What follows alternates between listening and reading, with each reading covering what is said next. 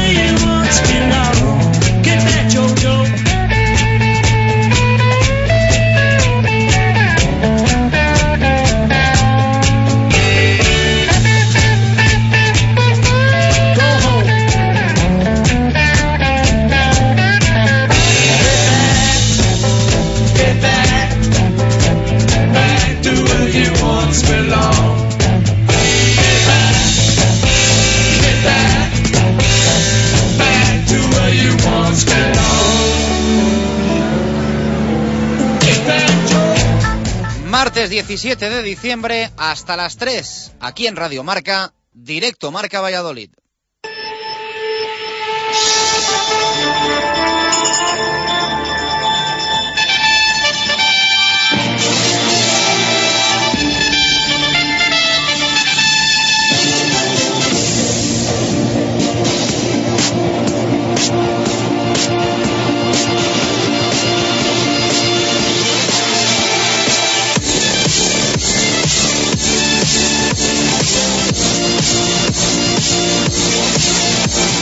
¿Qué tal? Buenas tardes. Por fin llegó la tercera victoria de la temporada. Fue una realidad ayer en Zorrilla. El Pucela suma ya 15 puntos, sale del descenso y piensa ya en la Copa del Rey frente al Rayo Vallecano, esa vuelta de los 16 avos de final y también en el último partido liguero de 2013, el próximo domingo a las 12, en Cornellá frente al Real Club Deportivo Español.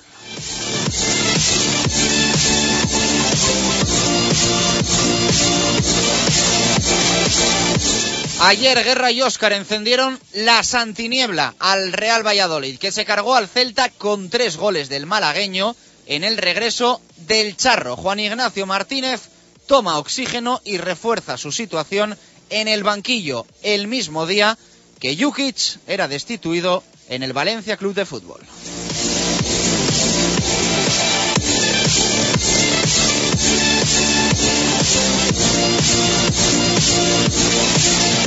Era un pensamiento generalizado que una victoria cambiaría por completo el ánimo del entorno del Real Valladolid. Tres puntos que permiten al Pucela respirar y afrontar el futuro con mucha más motivación. Un triunfo que refrenda las buenas intenciones de Juan Ignacio y de su vestuario y que permite al conjunto vallisoletano abandonar los puestos de descenso a segunda división.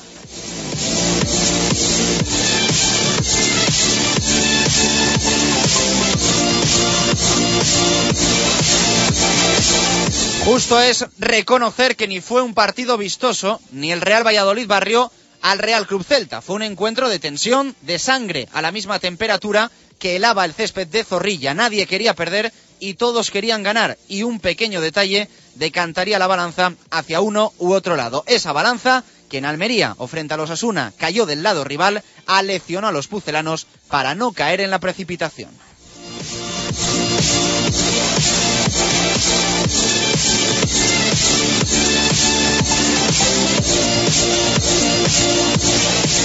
Una precipitación que tuvieron entre Teixeira y Charles para que el brasileño acabase expulsado. El delantero del Celta arriesgó con una amarilla apretando en exceso el saque de Mariño y el guardameta estuvo muy inteligente para mandar al Ariete a la ducha. Fue el inicio de la victoria, porque hasta ese Ecuador del segundo tiempo a los pupilos de Juan Ignacio les faltaba algo que hacía desconfiar de que fuesen a sumar los tres puntos.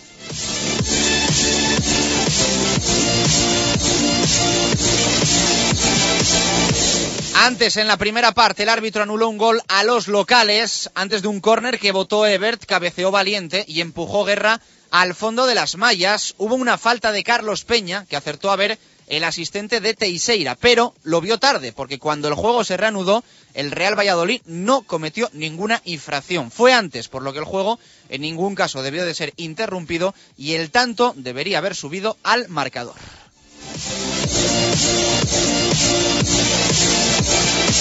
Pero fue la expulsión de Charles la que cambió el sino del partido, porque para el Celta supuso un derrumbe mental que fue todo lo contrario en el Real Valladolid. Los pucelanos, entre la niebla, vieron cómo en apenas un minuto los gallegos se quedaban con un jugador menos o casi que con dos, porque Juan Ignacio Martínez movió ficha y dio entrada a Óscar González. El salmantino volvía meses después y el mero hecho de pisar el césped reactivó a los vallisoletanos. A partir de ese momento empezó el baile. En su primer toque, un caño. En esa misma jugada, un invento de Javi Guerra que se acomodó con un brillante movimiento de cintura para ajustar el esférico a la izquierda de Joel, que intentó la estirada pero de nada le sirvió. Poco después, siete minutos después, centro de Carlos Peña, preciso, y remate de cabeza de delantero Champions del malagueño. Segundo en poco más de cinco minutos, que acabó con un tercero que cerraba además el triplete de guerra tras taconear un balón artístico de Óscar González. La dupla del ascenso está de vuelta.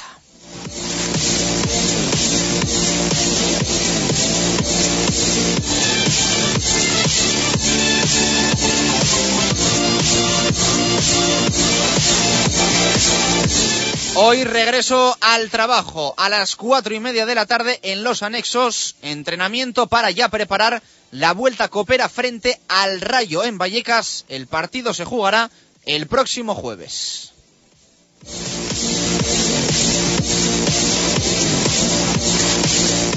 Y en balonmano, rueda de prensa de Óscar Simón para pedir disculpas por sus precipitadas palabras de hace unas semanas en baloncesto, preparando partido en Tenerife sin olvidar el lamentable resultado en el Palau Blaugrana, hoy Ricard Casas ha dado la cara.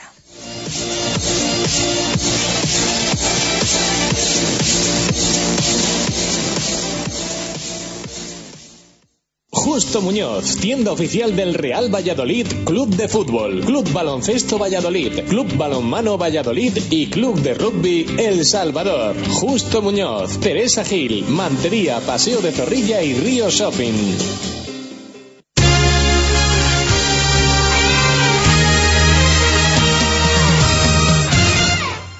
14 minutos por encima de las 11 de la noche. ¿Cuántas cosas?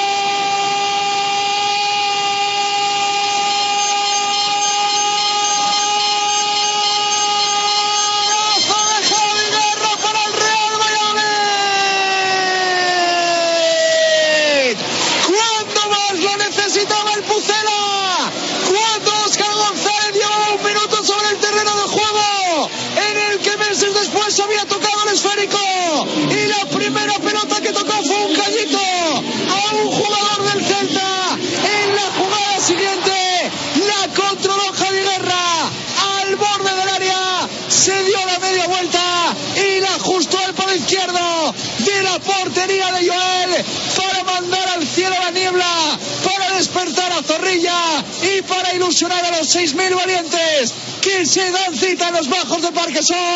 Manda Javi Guerra, marca el Real Valladolid. Real Valladolid 1, Real Club Celta 0. 22 de la segunda parte, 1-0 gana el Real Valladolid el gol. Hace tan solo unos minutos de Javi Guerra que va a buscar remate. ¡Golazo!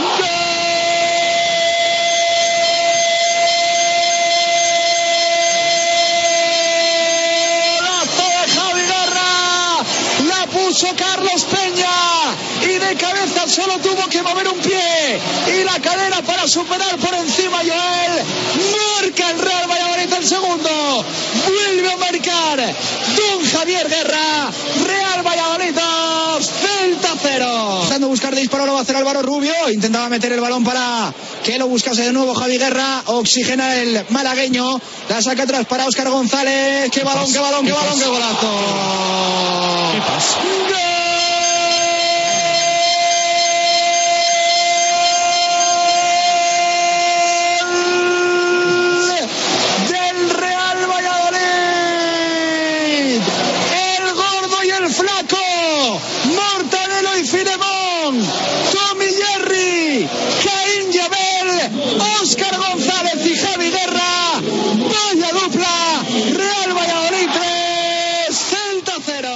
Una y 18 minutos de la tarde. Hace 24 horas prometimos que si se daba, que si había victoria, que si había goles del Real Valladolid, arrancaríamos nuestro directo marca escuchando la narración de los goles desde el nuevo estadio José Zorrilla. Y así ha sido. Eh, así sonó ayer en Radio Marca a nivel nacional, en marcador diario con Raúl Varela, Pepe García Carpintero, Marta Sánchez Llanela Clavo el 3-0 del Real Valladolid al Real Club Celta de Vigo. Hoy es un día en el que no les vamos a engañar.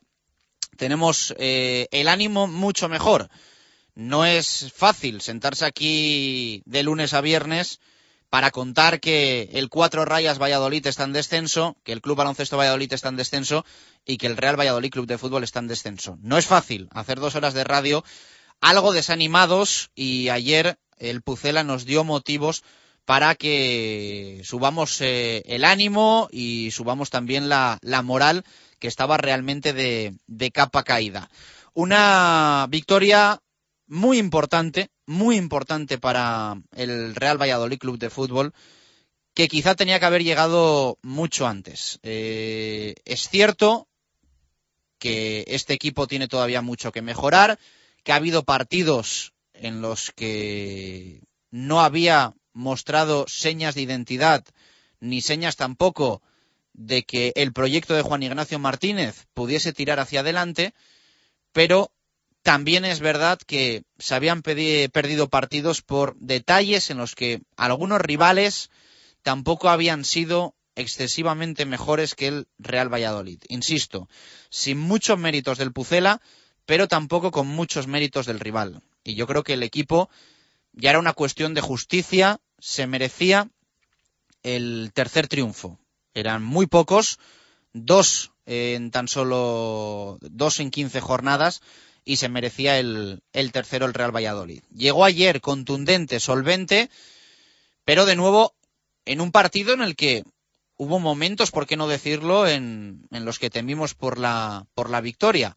El Real Valladolid tenía esas sensaciones de que trabajaba, de que funcionaba, de que combinaba, pero de que el partido estaba a la espera de que un detalle lo cambiase por completo. Ese detalle llegó con la expulsión de, de Charles, muy discutible, muy, muy discutible. Aquí también hay que intentar ser un poco objetivos porque la realidad es que para ver la situación hay que darle la vuelta a la tortilla y pensar si nos hubiesen expulsado nosotros a Javi Guerra o a Daniel Larson por una situación similar, pues evidentemente nos daría muchísima rabia. Es verdad que Charles hace un amago de molestar a Diego Mariño y que Diego Mariño está muy pillo y muy inteligente y busca con el balón al delantero brasileño del Real Club Celta de Vigo, que ya tenía una tarjeta amarilla y que vio la segunda en esa jugada. A partir de ahí se rompió el partido, se desató el Real Valladolid y tanto Juan Ignacio como los jugadores aprovecharon las circunstancias.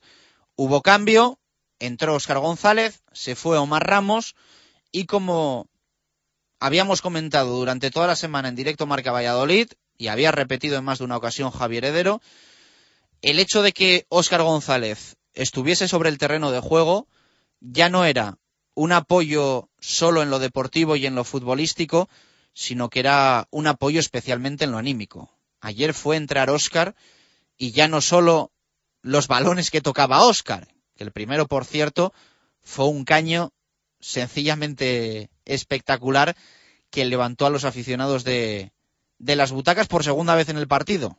Eh, la primera había sido cuando el charro entró en el terreno de juego. Pero lo dicho, la entrada de Oscar provoca que el equipo se reactive, que todos los jugadores empiecen a estar más animados, que empiecen a combinar, que empiecen a tocar, y también que a Javi Guerra le salgan las cosas, porque había tenido varios controles fallidos durante el encuentro y es entrar Oscar, primer balón que le cuelga a Ever desde la parte derecha y un control espectacular para una definición todavía mejor. Ese era el 1-0, después llegaría el segundo, centro de Carlos Peña, muy buen centro de Carlos Peña y remate todavía mejor de Javi Guerra, espectacular el segundo gol de Javi Guerra, y el tercero, pues, ya que decir, que explicar. Delicatesen de pase de Óscar González con el exterior y medio tacón de, guerra para superar a, a Joel y para sentenciar el partido. El 3-0 del Real Valladolid ayer frente al Real Club Celta. La pena mmm, que ayer hubo muy poca gente en Zorrilla, hasta el punto de que fue la entrada más baja en partido liguero en toda la historia del estadio. 6.594 espectadores. Había habido partidos en segunda división con 7.000, con 8.000, pero nunca con 6.594 espectadores o menos. Es una entrada muy mala, es una entrada muy, muy mala, pero que yo creo que es en un día en el que hay que perdonar, vaya que sí hay que perdonar a los que no estuvieron en el estadio y son socios, porque era una hora muy mala, era un día, un lunes, que es un día muy malo y que al final, eh, siempre lo decimos, lo que no se puede en, en estos tiempos es anteponer el ocio al trabajo. Y a todo esto había que sumar las bajas temperaturas y la niebla. Y la niebla, que a punto estuvo de costar un disgusto ayer a las diferentes plataformas televisivas y que no les hubiese venido nada mal para escarmentar. No les hubiese venido nada mal para escarmentar porque no puede ser. Realmente no puede ser que un partido en Valladolid se juegue a las 10 de la noche de un lunes 16 de diciembre. Es imperdonable.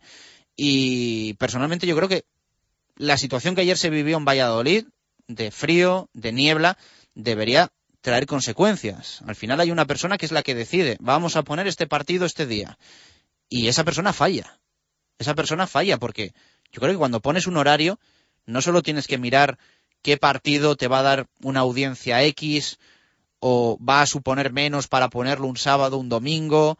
Yo creo que hay que mirar todos los factores y especialmente hay que mirar también los factores climatológicos que pueden condicionar el encuentro hasta el punto de rozar la suspensión.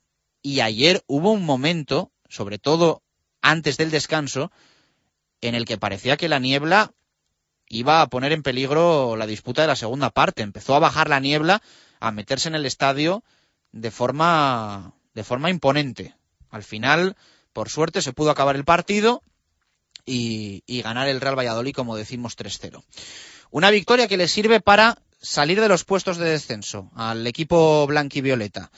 15 puntos, los mismos que el Celta. Ayer echábamos las cuentas, lo teníamos bastante claro.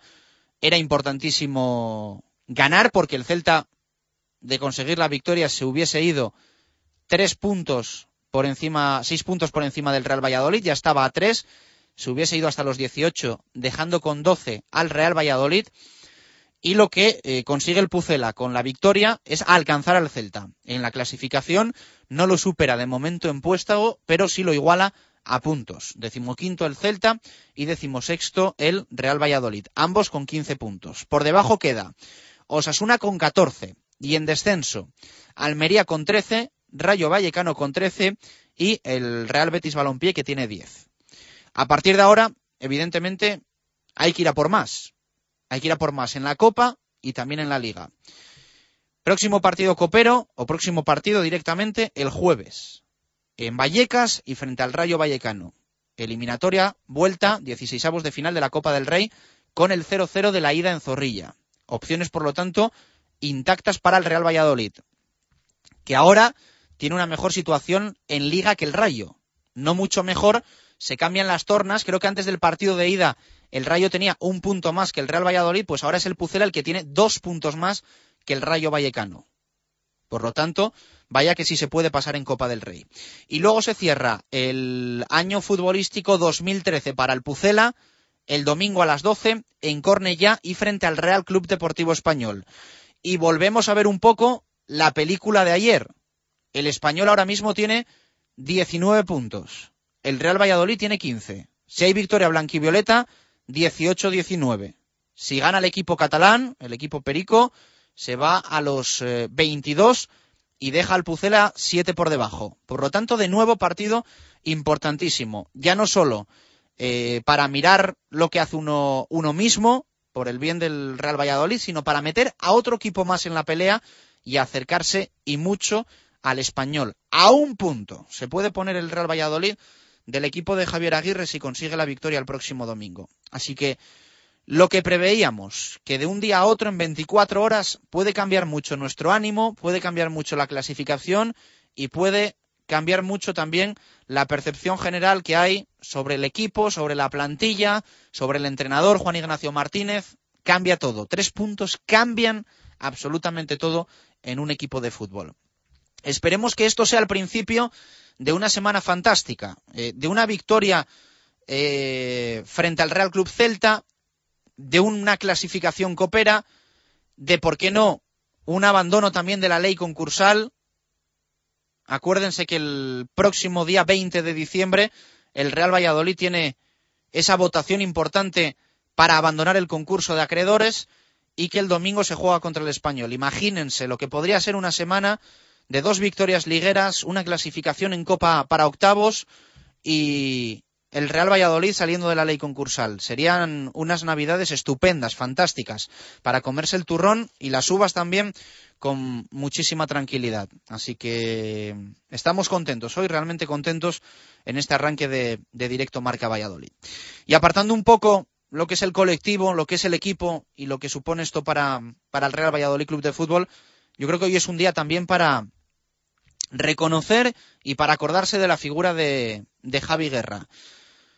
Son muchos goles, ya los que lleva en el Real Valladolid, el delantero malagueño. Son 53 goles. En el día de ayer superó ni más ni menos que a Gerardo Coque. Se queda a uno, a tan solo uno, de Alberto López, que sumó 54, con muchos más partidos, 256 de Alberto y 107 de Javi Guerra. Y ahora mismo, Javi Guerra está a tan solo dos goles de Allen Peternak, que son también palabras mayores. 55 goles fue el balance final de Allen Peternak con la camiseta del Real Valladolid. Delantero que todo el mundo en esta ciudad tiene como, auténtica referencia, como auténtico ídolo, con motivos y con razón además. Pues bien, 153 partidos, Allen Peternak, 55 goles, Javi Guerra, 107 encuentros, 53 goles. Aquí justo es, igual que hacemos la diferencia de partidos entre uno y otro, decir que todos los goles de Allen Peternak fueron en la primera división del fútbol español. Justo es también decirlo y, recordarlo. Pero al final, eh, Javi Guerra no tiene culpa de en qué categoría está el Real Valladolid. Él apostó por el Pucela y el Pucela apostó por él cuando el equipo estaba en segunda división y él y sus compañeros lo han puesto en la Liga BBVA. 53 goles, que se dice pronto desde que hay números más o menos claros, porque hay épocas en las que se pierden un poco, eh, creo que Javi Guerra actualmente es el séptimo máximo goleador de la historia del Real Valladolid. Séptimo máximo goleador. Casi nada. Eh, esperemos que vengan mucho, muchos más goles de guerra. Eh, pero aparentemente somos realistas. Los goles que vengan son los que va a marcar hasta el próximo 30 de junio, que es cuando acaba contrato y a partir del próximo 1 de enero, dentro de 14 días, Javi Guerra puede negociar con quien le dé la gana, ya para la próxima temporada. Ojalá el Real Valladolid y Carlos Suárez le convenzan. Ojalá le motiven, como nos decía un oyente hace unos minutos, para entrar en la historia del Real Valladolid, para que forme parte de la historia de los máximos goleadores del Real Valladolid. Ya lo es, pero ojalá pueda sumar muchos más y eso también sirva de motivación y de impulso para que Guerra siga en el Pucela unas cuantas temporadas más.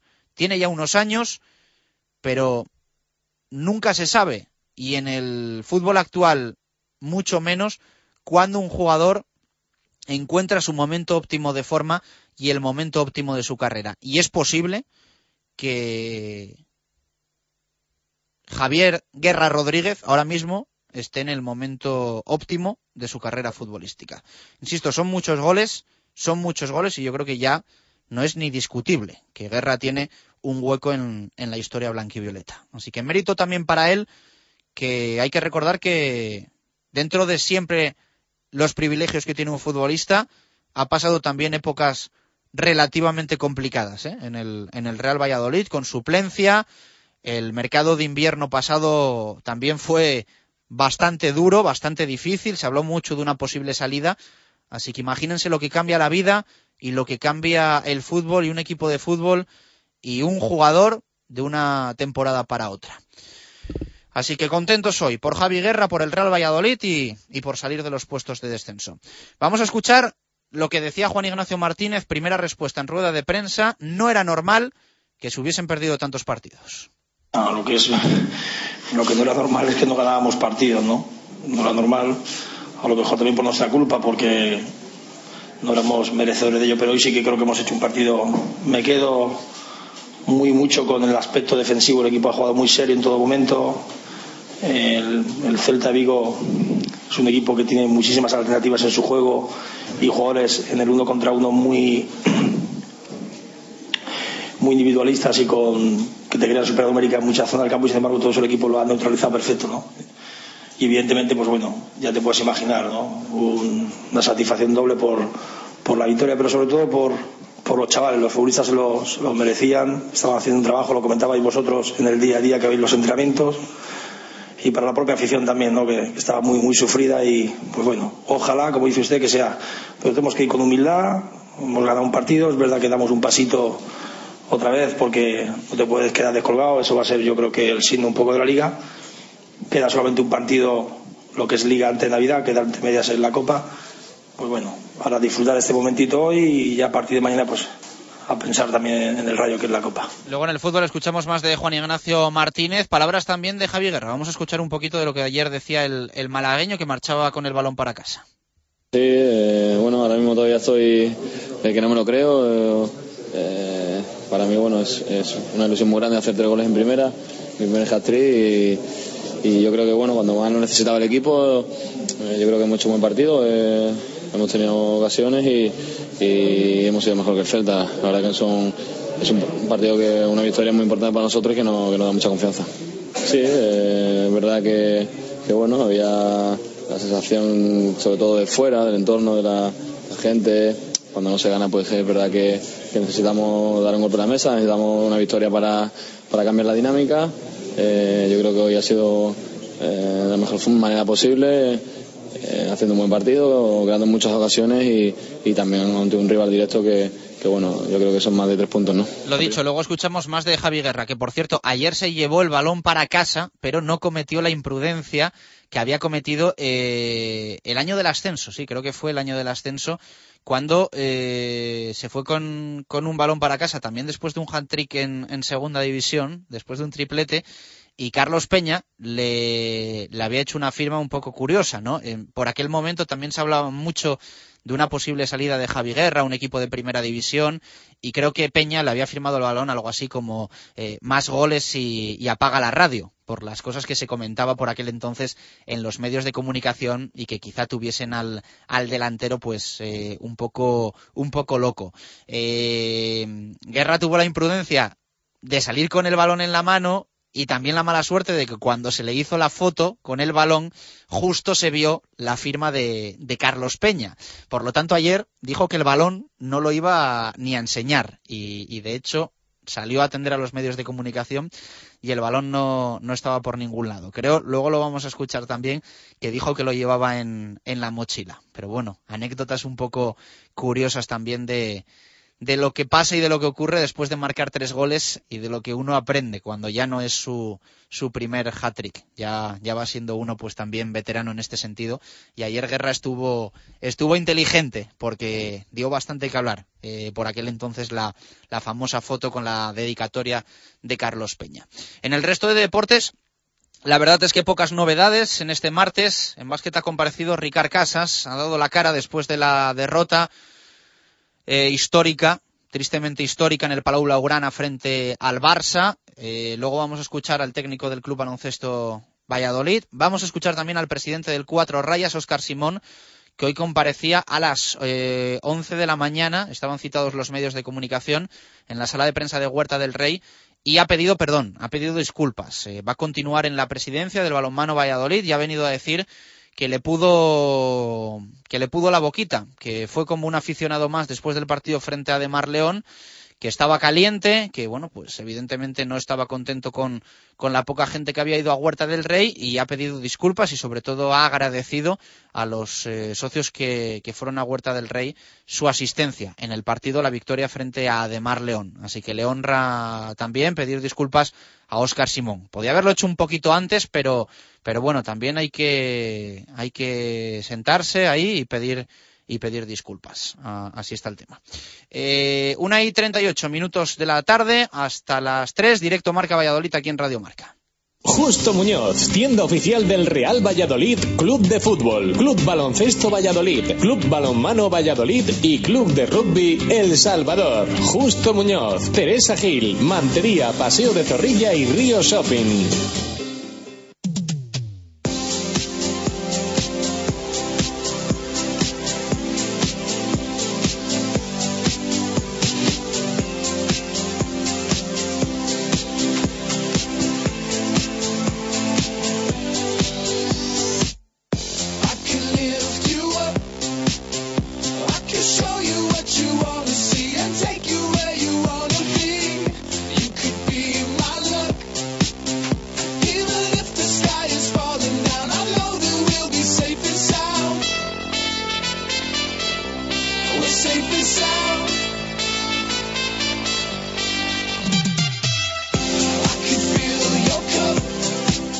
Vamos con el repaso de titulares de la prensa deportiva en la ciudad, hoy con muchas crónicas, evidentemente, de lo que ayer se vivió en el nuevo estadio José Zorrilla.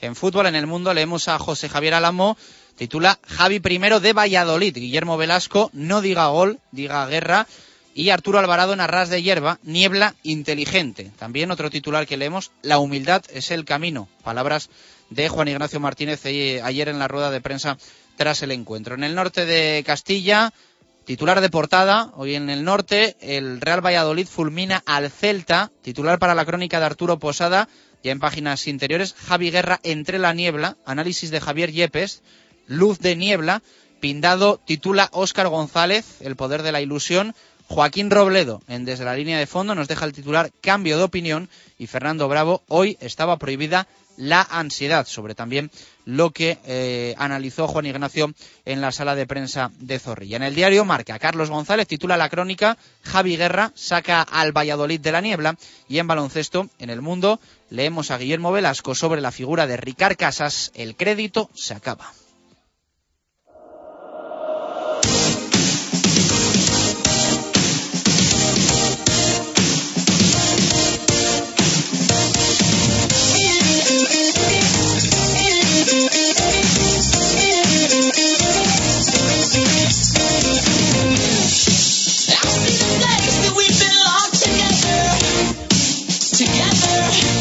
Like we were something more. And if not like maybe we could last forever, forever. But you let them too hard, high, forced away inside. Now they want us to surrender, us to surrender. But I could go all night, right here between their crossfire. We'll send them up a message. I send a message. We'll say, give it up, give it up. Vamos con tu opinión en directo, Marca Valladolid. Una y 42 minutos de la tarde. Pregunta que teníamos hoy eh, en Twitter referente al partido de ayer, qué fue lo que más te gustó y también queremos saber con qué gol de los tres de Javi Guerra te quedas. Eh, queremos elegir un poco entre todos el, gol más bonito de los que ayer marcó Javi Guerra al Real Club Celta de Vigo. Nos dice Miguel, con todos, lo que más me gustó fue la vuelta de Óscar y la solidez eh, defensiva ayer. Diego, me quedo con Javi Guerra, por supuesto, y dice que con todos los goles. Así que Miguel y Diego no eligen ninguno de los dos. Jesús Pérez Baraja dice, el gran trabajo de todo el bloque. La asistencia de Óscar es espectacular, pero el primer gol es mi debilidad. David Santejedor, el tercer gol, lo mejor, la efectividad de cara a puerta y que Óscar hace mejores futbolistas a Rubio, Ebert y Javi Guerra. Estoy de acuerdo con David. Carioca, me quedo con la actitud del equipo y las ganas, la vuelta de Óscar y con el primer gol de Javi Guerra, a Upa Pucela. Rubén Arranz Nieto dice, eh, uno, la paciencia del equipo para que el resultado llegara y Óscar que lo cambió todo. Eso fue lo que más le gustó. Y sobre el gol que elige dice el primer gol por cómo se celebró. Javier Mariño, decisivo cuando tuvo que actuar y listo. Y Guerra, por supuesto. Los tres son bonitos, pero me quedo con el segundo por su dificultad. Juan Carlos, yo me quedo con los tres goles, son tres golazos. Lo mejor la reaparición de Óscar, según tocó el primer balón, se vio otra cosa. Jesús Antonio Zalama, la fluidez en la segunda parte del medio campo hacia arriba, en el estadio, con el primero, ya vistos de nuevo, el segundo. Chema Terceño, Mariño nos salvó la primera parte, el hat-trick de guerra y la vuelta del mágico, de Óscar. El primer gol fue especial, qué ganas de celebrarlo. Ricardo Sánchez, Guerra, Mariño y Óscar por ese orden. Para mí el mejor gol fue el primero. Enrique Aguado, la efectividad del equipo y la defensa, excepto Rueda, que está lentísimo últimamente. Eh, se queda con el segundo, Enrique, y dice gran pase de Peña y buen remate. Miguel dice, el primer gol, lo más destacado fue Óscar, el mago y Javi Guerra. Lo peor, la tangana que inició el Celta. Más respuestas. Eh, Valladolid Sportri dice, lo que más me gustó es que jugamos como equipo y la vuelta de Don Óscar González. Cristian, eh, lo que más le gustó fue ganar. Había que hacerlo de cualquier forma y se consiguió. Y dice, sobre los goles, el segundo me parece uno de los goles de la temporada. Alfredo también nos responde, me quedo con el segundo gol por el centro el remate, me gustó la mejoría en el segundo tiempo, más confianza y consistencia. Respuesta también de Sergio Pérez. La imagen de piña que dio el equipo fue lo que más le gustó y sobre los goles dice, los dos primeros son brutales. Cristian, eh, lo que más le gustó, que Guerra sigue callando bocas eh, a muchos aficionados. Eh, Pablo, la vuelta de Óscar, lo que más le gustó, y el segundo gol lo partió, dice. Y leemos otras dos de Carlos Pérez, lo mejor el resultado, me quedo con el tercero, que es donde dejé de sufrir, y Diego Gómez Martín me gustó sobre todo la segunda parte, cuando entró Óscar, y me quedo con el segundo gol de Javi Guerra de mi vida. Así que nos quedamos en Jorge Laguna, luego repasamos más, porque la verdad es que hoy nos han llegado muchísimas. Una y cuarenta y cinco más cosas, Pucelano Anónimo.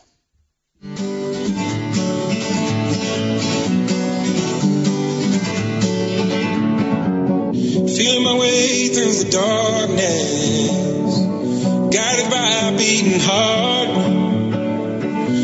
I can't tell where the journey will end, but I know where to start. They tell me I'm too young to understand. They say I'm caught up in a dream. Well, life will pass me by if I don't open up my eyes. So that's fine by me. So wake me up when it's all over.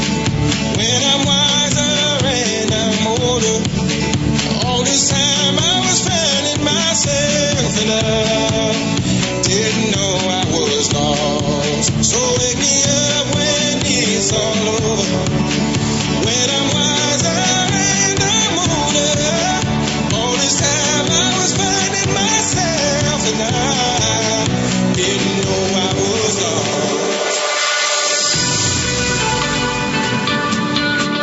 Vamos a ello, tenemos que locutar dos pistas, lunes y martes. Ya sabes que la respuesta correcta la tienes que enviar a pucelanoanónimo.rm.com. No estamos buscando un jugador, tampoco un entrenador ni un partido. Esta semana buscamos un gol de toda la historia del Real Valladolid. Eh, puede ser cualquiera, menos los tres de ayer de Javi Guerra, porque antes del partido ya teníamos eh, pista locutada. Si no ha habido acertante, 15 puntos se llevaría el primero. Y eh, si ya lo ha habido, hoy siendo martes, 8 hasta las 12 de la noche, respuesta correcta a pucelanoanónimo.rm.gmail.com. Ya sabes que el viernes, como siempre, vamos a tener eh, a Ángel Velasco para cerrar, para darnos eh, la solución, qué gol fue del que estamos buscando y también para elegir a un ganador entre todos los acertantes de un premio que vamos a tener como todas las semanas. Vamos con ello, pistas de lunes y martes, Pucelano Anónimo, buscamos un gol, suena así.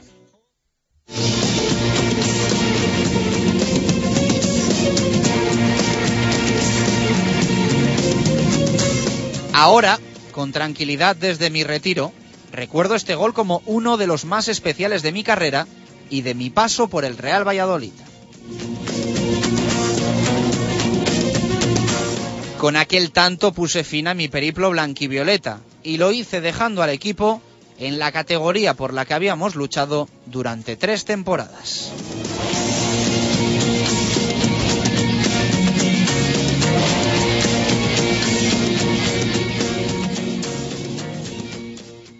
Radio Marca Valladolid, 101.5 FM. Convocatoria de Nissan e Motor para los partidos de esta temporada en la Avenida de Gijón. Para la portería, el Nissan Juke. En la defensa, el Nissan Qashqai. Centro del campo para el Morano y en la delantera, el Nissan Micra. Nissan e Motor, patrocinador de los dos mejores equipos del mundo, la selección española y el Real Valladolid. El Lagar de Venancio desea a todos los vallisoletanos unas felices fiestas. Abrimos el día 25 de diciembre y el 1 de enero. Y ya preparamos el 2014. Reserva con nosotros tu comunión para el nuevo año con un menú a tu gusto y a tu medida. El Lagar de Venancio, calle Traductores, 983 33 43 44. El Murciano, el rey de los cítricos, lanza un año más su campaña de naranjas, mandarinas y limones. Somos productores propios de la huerta murciana y por ello mantenemos los precios toda la campaña. Naranjas el Murciano. Visítanos donde siempre, en nuestro almacén de venta directa del Polígono Argales, calle Forja 94, esquina con General Solchaga. Naranjas el Murciano. Te esperamos. ¿Buscas un coche? Ven a Kia y lo encontrarás. Los hay de todos los tipos y totalmente equipados. Los nuevos Río, Z, Sportage, Carens y con la garantía de 7 años. Aprovecha el plan PIBE. Estamos en la avenida de Burgos 31, Valladolid. Sorpréndete con los nuevos Kia. Directo Marca Valladolid. Chus Rodríguez.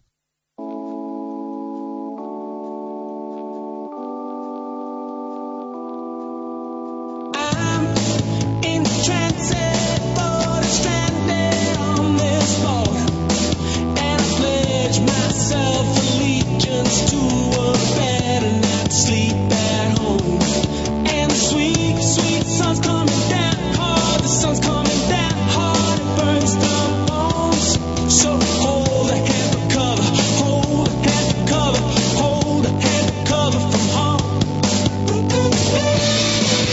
Continuamos en directo Marca Valladolid. Luego vamos a hablar de balonmano, por supuesto. Vamos a escuchar a Óscar Simón, la rueda de prensa que ha ofrecido hoy en la sala de Huerta del Rey. Vamos a escuchar también a Ricard Casas, que ha comparecido en el Polideportivo Pisuerga, Danilo Angiusi, que en el fútbol vamos a repasar amplia y profundamente todo lo que ayer ocurrió en el nuevo estadio José Zorrilla, con sonidos, por supuesto, también de protagonistas desde el estadio. Pero ahora en nuestra zona mixta tenemos que hablar de la Liga Interbeten de Fútbol 7 para empresas, referencia en la provincia de Valladolid. Diego de la Torre, representante de Proam, ¿qué tal? Buenas tardes, ¿cómo estamos? Buenas tardes, Chus, muy bien. Bueno, reanudabais eh, actividad, competición, después del el fin de semana del puente y ya afrontando tramo final, ¿no?, del, de la apertura.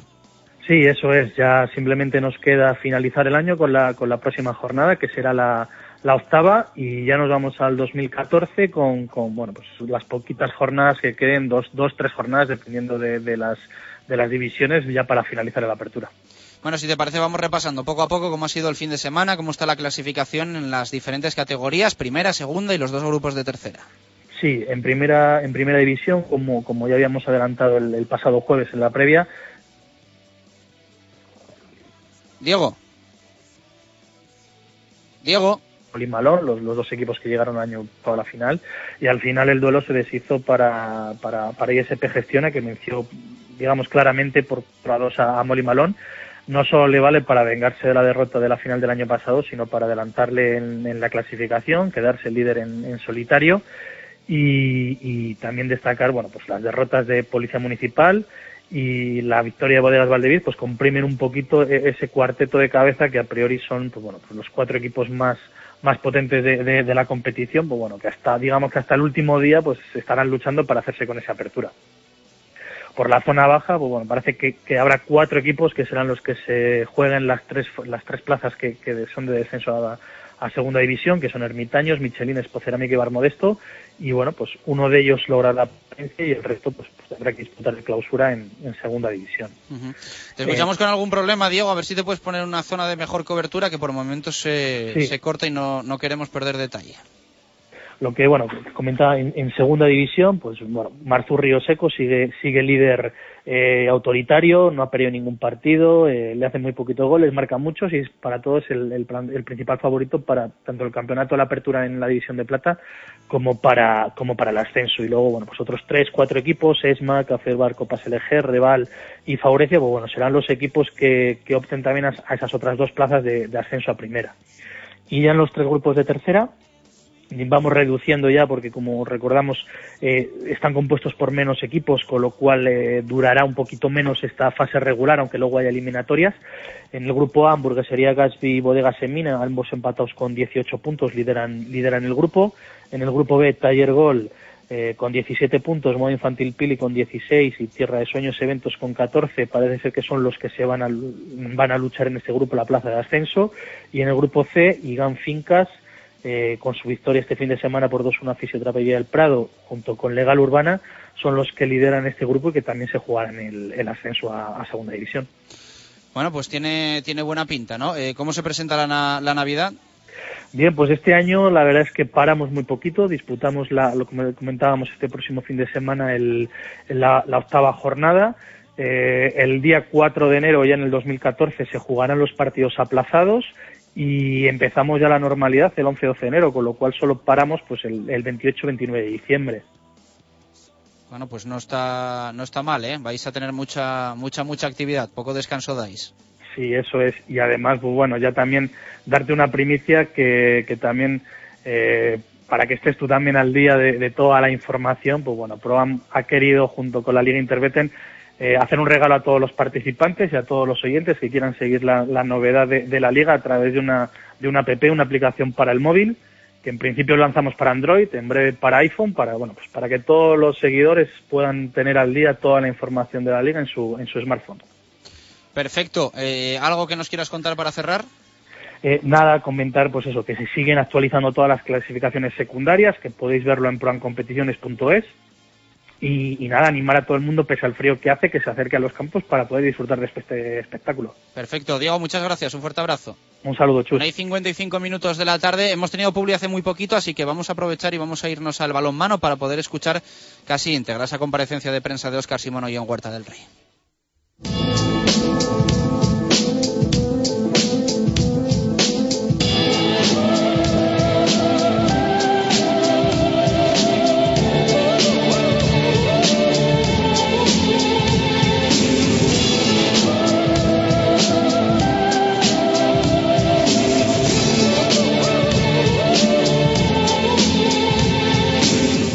Y 56 minutos de la tarde, lo dicho, vamos a hablar del cuatro rayas eh, balonmano Valladolid porque en las últimas semanas ha habido bastante polémica, o mejor dicho, en la última semana después de la victoria frente a la de Mar León en Huerta del Rey, el equipo sumaba la segunda victoria de la temporada, el segundo triunfo del curso liguero después de el triunfo en la primera jornada en Huerta del Rey.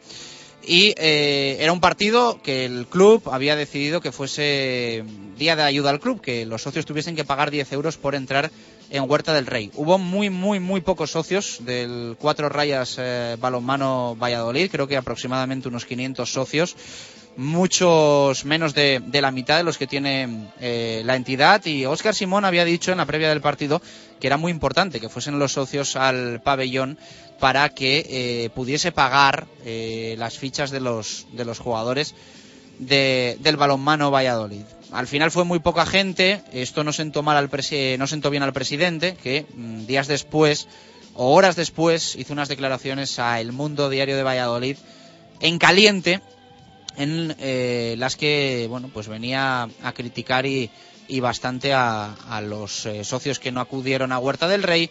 Y también vino a amenazar, vamos a dejarlo ahí, con abandonar la presidencia del eh, balonmano Valladolid. De hecho, durante la semana pasada hubo mucho movimiento en este sentido, se dijeron muchas cosas con respecto a un posible adiós de, de Oscar Simón.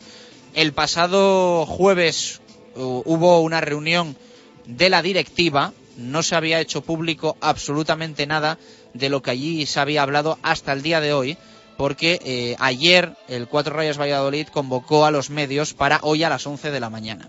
Así que hoy ha hablado Óscar Simón y lo que ha hecho es pedir disculpas, va a seguir como presidente del Cuatro Rayas Balonmano Valladolid, pero lo mejor es que lo escuchemos. Ha dicho esto Óscar Simón hoy en Huerta del Rey.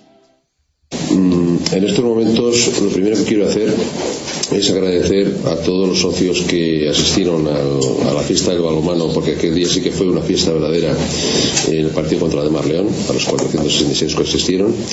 Quiero agradecer también a todos estos socios que, no estando en Valladolid, eh, siguieron este, este partido a través de las redes y eh, aquellos socios que, que- estuvieron aquí en Valladolid y no asistieron, eh, pedirles disculpas eh, por parte no de un presidente, sino de una persona que, que dejó su trabajo allí por el 24 de enero de este año, que ha estado aquí desde por la mañana hasta muchos días a las 11 de la noche y hasta las 11 de la noche porque cierra el Polideportivo Horta del Rey, si no me quedo aquí encerrado hasta el día siguiente.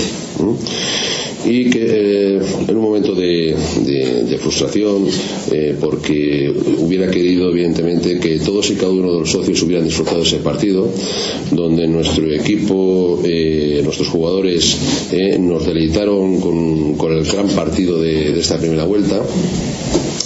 Y recordar también, para ver que pido disculpas, eh, que si fuimos capaces de ganar una Damar León en un partidazo que nos deleitaron, no cansar de repetirme nuestros jugadores, eh, con, con los socios que estuvimos o con la afición que estuvo ese día, que llevó también en volandas al equipo, desear evidentemente que, que se siga- sigamos disfrutando de esta fiesta, que estoy convencido de que va a ser así.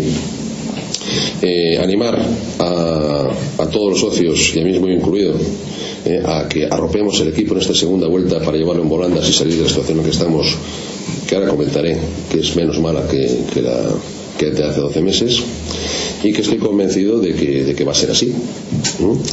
Eh, cometí un error, ¿eh? un error, eh, no hablo del presidente, hablo un momento de, frustración, porque repito que me hubiera gustado ver, eh, ver eh, Huerta del Rey llena, ¿eh? y todos somos humanos, yo, yo también, cometí un error, vuelvo a repetirlo, y pido disculpas si en algún momento pues alguien se ha podido sentir ofendido. Decir asimismo que, que mis energías siguen siendo estando intactas, ¿eh? solamente fue un momento de decaimiento y que eh, voy a seguir trabajando, ¿eh? arropado por, también por mi directiva que sigue trabajando. ¿eh? Eh, a lo largo de toda esta, de toda esta temporada por hacer de este, de este club más grande si cabe. Decir también mm, que estamos mucho mejor que hace 12 meses. En lo deportivo estamos en descenso, pero no de la manera que estábamos el año, hace 12 meses. Eh, históricamente eh, nuestros equipos de este gran club eh, siempre han hecho unas segundas vueltas mejores que las primeras. Eh, y económicamente se hemos eh, reduciendo la deuda. Hemos cumplido hasta el día 30 de noviembre absolutamente con todos los compromisos de pago y hemos reducido significativamente, significativamente perdón, la, la deuda del club. Estamos mejor en todos los sentidos. Decir también que ya eh, está, está abierta la, campaña de abonados de la segunda vuelta, que la masa social del club sigue creciendo porque ya se han hecho nuevos socios para la segunda vuelta. ¿eh? Aprovechando la ocasión, ¿eh? Eh, permitidme que os diga también los, los precios, que son para adultos mayores de 18 años en tribuna 65 euros, en grada alta para mayores de 18 años 50 euros y para los chiquis, perdón, los menores de 18 años 25 euros. ¿eh? Sigue, sigue abierta eh, eh, eh, desde compromiso de, este club con todo lo que es el deporte base de, la ciudad y de la provincia eh, eh, para todos aquellos chiquis que del deporte base del balonmano podrán hacerse socios gratuitamente presentando la ficha federativa previamente y acompañar a su papá para que firme la ley de protección de datos por supuesto hasta el inicio de la, de la segunda vuelta y, y es lo que tendría que decir o lo que quiero decir si me queréis preguntar algo pues a vuestra disposición Me habla de que se ha reducido la deuda, en qué cantidad se ha reducido la deuda, sobre todo teniendo en cuenta que por lo, cual, por lo que hasta donde sabemos, la organización de la Copa Sobal no cumplió con las expectativas. La deuda se ha reducido de- en lo que llevamos de temporada a cierre de 30 de noviembre en 138.000 euros. Estaba programada una serie de pagos, evidentemente no solamente de la temporada actual, sino compromisos de pago de temporadas anteriores, que es de donde viene la deuda, una deuda heredada que esta directiva está, está acortando en la medida de sus posibilidades. ¿eh? Se ha reducido en 138.000 euros. El presidente dice que se dejó llevar por la ilusión de un aficionado en ese momento. Lo llamativo es que 24 horas después, en distintos medios de comunicación, repitió las palabras que había dicho en la entrevista en El Mundo. Eh, mis ilusiones me duran años y mis desilusiones me duran días. ¿Mm? Evidentemente, pues oye, pues fue un puente, ¿Mm? ¿de acuerdo? No disfruté del puente como debería haber disfrutado, aunque en, en mi trabajo profesional, bueno, lo que era mi trabajo profesional, que ya no me acuerdo, hace un año ya que no trabajo en mi despacho, ¿eh? porque vuelvo a repetir que me he dedicado y me sigo dedicando en cuerpo y alma a este club. ¿Mm? Eh, mm, lo que sí he descubierto como presidente es que no hay festivos. ¿eh? No hay, me da igual un domingo que un lunes que ¿eh? es, el trabajo de- desde el puesto es permanente, se trabaja 365 días al año. Y cometí un error, eh, a lo mejor no supe darle, dar la vuelta en ese momento. Quería haber hablado antes, haber montado esta reunión antes, pero evidentemente, pues eh, si ha sido hoy, ha habido un motivo, ¿eh? que es eh, no entorpecer o no eh, a los chicos que había un partido en Guadalajara, un partido complicado porque Guadalajara pues no había perdido excepto con el Barcelona, que está en otro en otro universo, como digo yo, ¿eh? Eh, no había perdido ningún partido en, su casa, está demostrando un alto nivel el Guadalajara. Y, eh, y por supuesto ayer el protagonismo el protagonismo era, era el fútbol era un buen partido. Eh, y desde, bueno, desde aquí mi enhorabuena evidentemente al Real Valladolid eh, porque en esta ciudad sí podemos salir de, de situaciones comprometidas como ya lo demostró el fútbol. Y espero que en breve en la segunda vuelta y espero que desde el primer día eh, eh, lo, demostremos, lo demostremos también frente al Cuatro Reyes Balonmano Valladolid como ya lo hicimos la temporada pasada porque recuerdo que la temporada pasada eh, por estas fechas eh, estábamos los últimos empatados a los últimos en la tabla. Ahora estamos a un punto de la, de la, ¿eh? salvación. ¿eh? Es medio partido, un partido. ¿eh? La temporada pasada esa diferencia de salvación era superior a, la, actual. También recordar que, bueno, pues que tenemos un, no nos han acompañado la suerte. Hemos tenido bastantes lesiones, una fundamental desde el primer partido de temporada, de pretemporada, perdón, que es Pablo Cacheda, evidentemente todos deseamos y así será que se reincorpore la mayor brevedad posible, eh, sin prisas, pero eh, los últimos partidos de temporada eh, podemos disfrutar pues, todos los aficionados al balonmano de la, de la figura de ese gran jugador que es Pablo Cacheda en este club, evidentemente se notará, eh, se notará. Eh, en esos momentos espero que no, pero bueno, si vuelve a suceder lo de la temporada pasada, eh, con- esperamos contar con toda la artillería que tenemos porque la tenemos en, en- en el vestuario, ¿eh? de este vestuario. ¿Esa rectificación llega por análisis personal de Oscar Simón con, consigo mismo, con la familia o con la reunión de la directiva que tuvo lugar esta semana? Eh, ha sido las- eh, una combinación de, todas las cosas. Todo el mundo, eh, yo soy una persona igual que todo el mundo. ¿eh? Digo, si me pincháis sangro. ¿eh? Y, y- bueno, pues tengo también mis momentos, como cualquiera, ¿eh? me explico, pues de no de hundimiento, ¿eh? sino un poquito de, de- frustración. ¿no? Igual no entendí que eh, bueno, pues que soy un socio más, porque, bueno, antes de nada, deciros, comunicar, digo que hay una diferencia, que en este club no hay abonados, que todos somos socios, unos con más implicación y otros con menos. ¿eh? En este caso, pues el socio con mayor implicación, pues me toca ser a mí, y, y- y bueno, pues eh, digamos, tuve unos momentos de decir, pero merece la pena, ¿Mm? merece la pena porque tiene un coste estar en esta posición ¿eh? pues tiene un coste profesional ni os cuento porque no sé lo que es ya ¿eh? no sé lo que es. ¿eh? Evidentemente mi, mi despacho profesional se resiente, evidentemente mi falta. ¿eh? Si no me echaran de menos, malo sería. Mal, mal, mal sería. Y en lo personal, que duda cabe también, oye, pues que yo tengo, tengo familia, tengo, tengo pareja y que el club me absorbe. Porque para que cada, cada, cada, cada día o cada partido que, que- para que todos los disfruten o disfrutemos de un partido en Huerta Rey hay un trabajo de atrás de los bastidores terrible ¿eh? terrible y desde luego eh, no sobra tiempo para, para salvar este club ¿eh? me ocupa totalmente tanto de trabajos de fondo como institucionales representativos y demás De cualquier manera, Oscar, esto es una elección personal, eh, tuya. Tú has querido llegar, tú has querido estar, tú quieres mantenerte. allá tú con tu película, ¿no? Quiero decir, que parece que lo estás contando con un sufrimiento y, que el, la afición vallisoletana debe estar agradecida que Oscar Simón esté al frente. El día que quieras dejarlo, te marcharás y punto final de la historia. Es tan costoso, ¿no? evidentemente eh, faltaría más que no podría decir sobre el club por mi vida y eh, lo que he decidido es seguir luchando aquí dentro mientras los socios no digan lo contrario porque voy a repetir que el poder en este club eh, lo tienen los socios y también eh, decir que no es fácil eh, tener la duda que tenemos eh, y tener los sabores más baratos de España ¿eh? no es fácil ¿eh? y en un momento dado ¿eh?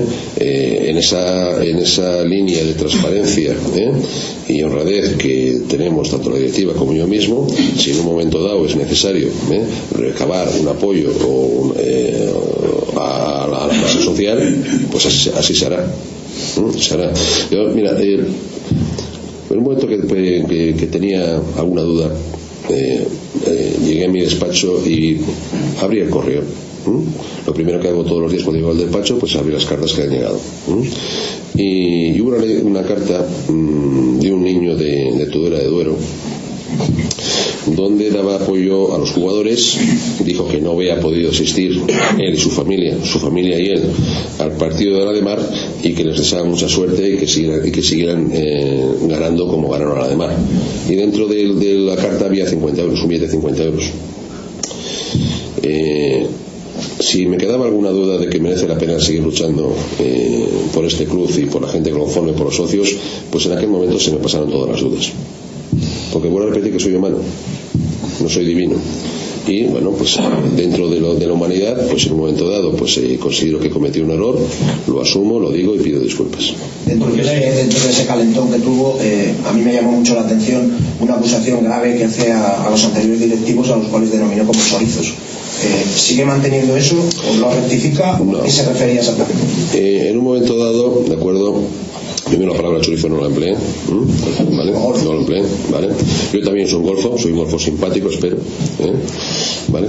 Eh, simplemente me refería que evidentemente, vamos a ver, eh, es muy difícil, repito, tener la mayor deuda el, el club dentro de lo que es el deporte del balonmano, con la mayor deuda de España y tener los abonos más baratos de España. Es muy difícil. ¿eh? Eh, la financiación de un club deportivo eh, cada vez más en porcentualmente debe pesar más porcentualmente la aportación de los socios. Y más en este caso que repito que somos socios lo que quería decir de acuerdo es que evidentemente a todos nos gusta ganar. A todos nos gusta ganar. Y a mí qué duda cabe que el que más a mí no me gusta perder ni a las caricas y a mí me gusta ver a mi equipo ganar si fuera posible todos los días incluido el Barça que quiero decir es que eh, no podemos pensar en estos momentos eh, en, que, vamos a volver a Champions. ¿eh? Lo que quería decir es que ahora mismo la mayor urgencia, o sea, la mayor necesidad del club es tener controlada la deuda y que haga un llamamiento, intentaba decir, explico que, el, que el socio, el amante del balonmano, pues de- eh, yo sí lo entiendo y así lo estoy haciendo, eh, debe estar con su equipo independientemente de la posición de la tabla. Y que posiblemente yo el primero, de acuerdo, si lo hubiera hecho mejor, eh, porque todo es mejorable, eh, y también los socios, digamos, si arropamos más el equipo y le, y le animamos más, conseguimos entre todos tener ocho jugadores en el campo, pues posiblemente eh, tengamos algún punto más eh, y deportivamente estemos un poquito más, eh, más arriba en la, tabla. Por ahí un poquito lo que yo, lo que yo en ese momento quería transmitir. Pero Lo quería decir. con la palabra golfo, perdona que insiste, pero le hago la pregunta de otra manera. ¿Se refería a que la deuda que se ha generado el club ha sido a base de golfadas? Vamos. Yo, bueno, yo me entiendo ahora mismo como un golfo simpático. ¿Mm? ¿Vale? No, no, no, no, no, no saquemos, no saquemos digamos, eh, eh, una palabra digamos, sacada fuera del entorno, pues puede significar muchas cosas. ¿eh? Puede significar muchas cosas.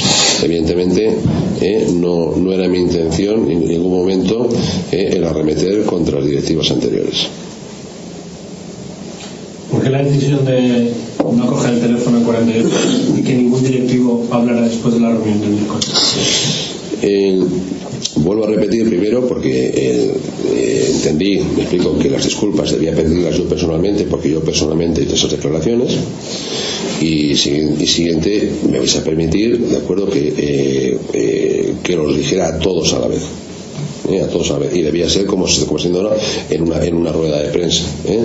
no consideré oportuno si me he equivocado me disculpáis lo hice con la mejor intención del mundo el hablar con ningún medio en particular en esos momentos sino con todos en general Y si era para pedir disculpas, ¿no considera que hubiera sido más beneficioso antes del partido de Guadalajara, aunque fuera uno a uno, o aunque fuera a lo mejor a uno solo, transmitir ese mensaje al equipo que no la incertidumbre que se generó desde Guadalajara? el, el equipo es, consciente digamos de que, de que yo voy a seguir aquí luchando mientras, mientras alguien me diga lo contrario o me falten las fuerzas ¿eh? me falten las fuerzas vuelvo a repetir que soy humano ¿eh? si en un momento dado ¿eh?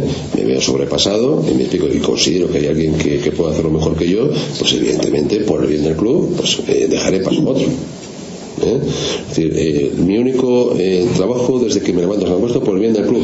Hay veces que eh, si tomamos 500 decisiones o hacemos 500 actos, ¿de acuerdo? Pues no vamos a estar los 500. ¿eh? Alguien me dijo una vez que un gran hombre es aquel que toma decisiones y acepta la mitad más uno. ¿Eh? Hablaba antes de la reducción de la deuda, en breve también tienen que salir eh, dos sentencias o dos juicios. Las palabras de. Oscar Simón. Aquí lo vamos a dejar, que ha sido una rueda de prensa muy larga, pero yo creo que ha merecido la pena porque ha dicho cosas eh, realmente interesantes. O mejor dicho, ha respondido a preguntas realmente interesantes. Dos y 14 minutos de la tarde. Hacemos pausa y nos vamos al básquet para también contar Pulsar F5 en el Club Baloncesto Valladolid. Radio Marca Valladolid, 101.5 FM. ¿Buscas un coche? Ven a Kia y lo encontrarás. Los hay de todos los tipos y totalmente equipados. Los nuevos Río, Ceed, Sportage, Carens y con la garantía de 7 años. Aprovecha el plan PIBE. Estamos en la avenida de Burgos 31, Valladolid. Sorpréndete con los nuevos Kia. Naranjas el Murciano, el rey de los cítricos, lanza un año más su campaña de naranjas, mandarinas y limones. Somos productores propios de la huerta murciana y por ello mantenemos los precios toda la campaña. Naranjas el Murciano. Visítanos donde siempre, en nuestro almacén de venta directa del Polígono Argales, calle Forja 94, esquina con General Solchaga. Naranjas el Murciano. Te esperamos. Convocatoria de Nissan e Motor para los partidos de esta temporada en la Avenida de Gijón. Para la portería, el Nissan Juke. En la defensa, el Nissan Qashqai. Centro del campo para el Murano y en la delantera, el Nissan Micra. Nissan e Motor. Patrocinador de los dos mejores equipos del mundo. La selección española y el Real Valladolid. El Lagar de Venancio desea a todos los vallisoletanos unas felices fiestas. Abrimos el día 25 de diciembre y el 1 de enero y ya preparamos el 2014. Reserva con nosotros tu comunión para el nuevo año con un menú a tu gusto y a tu medida. El Lagar de Venancio, calle Traductores, 983 33 43 44. Directo Marca Valladolid. Chus Rodríguez.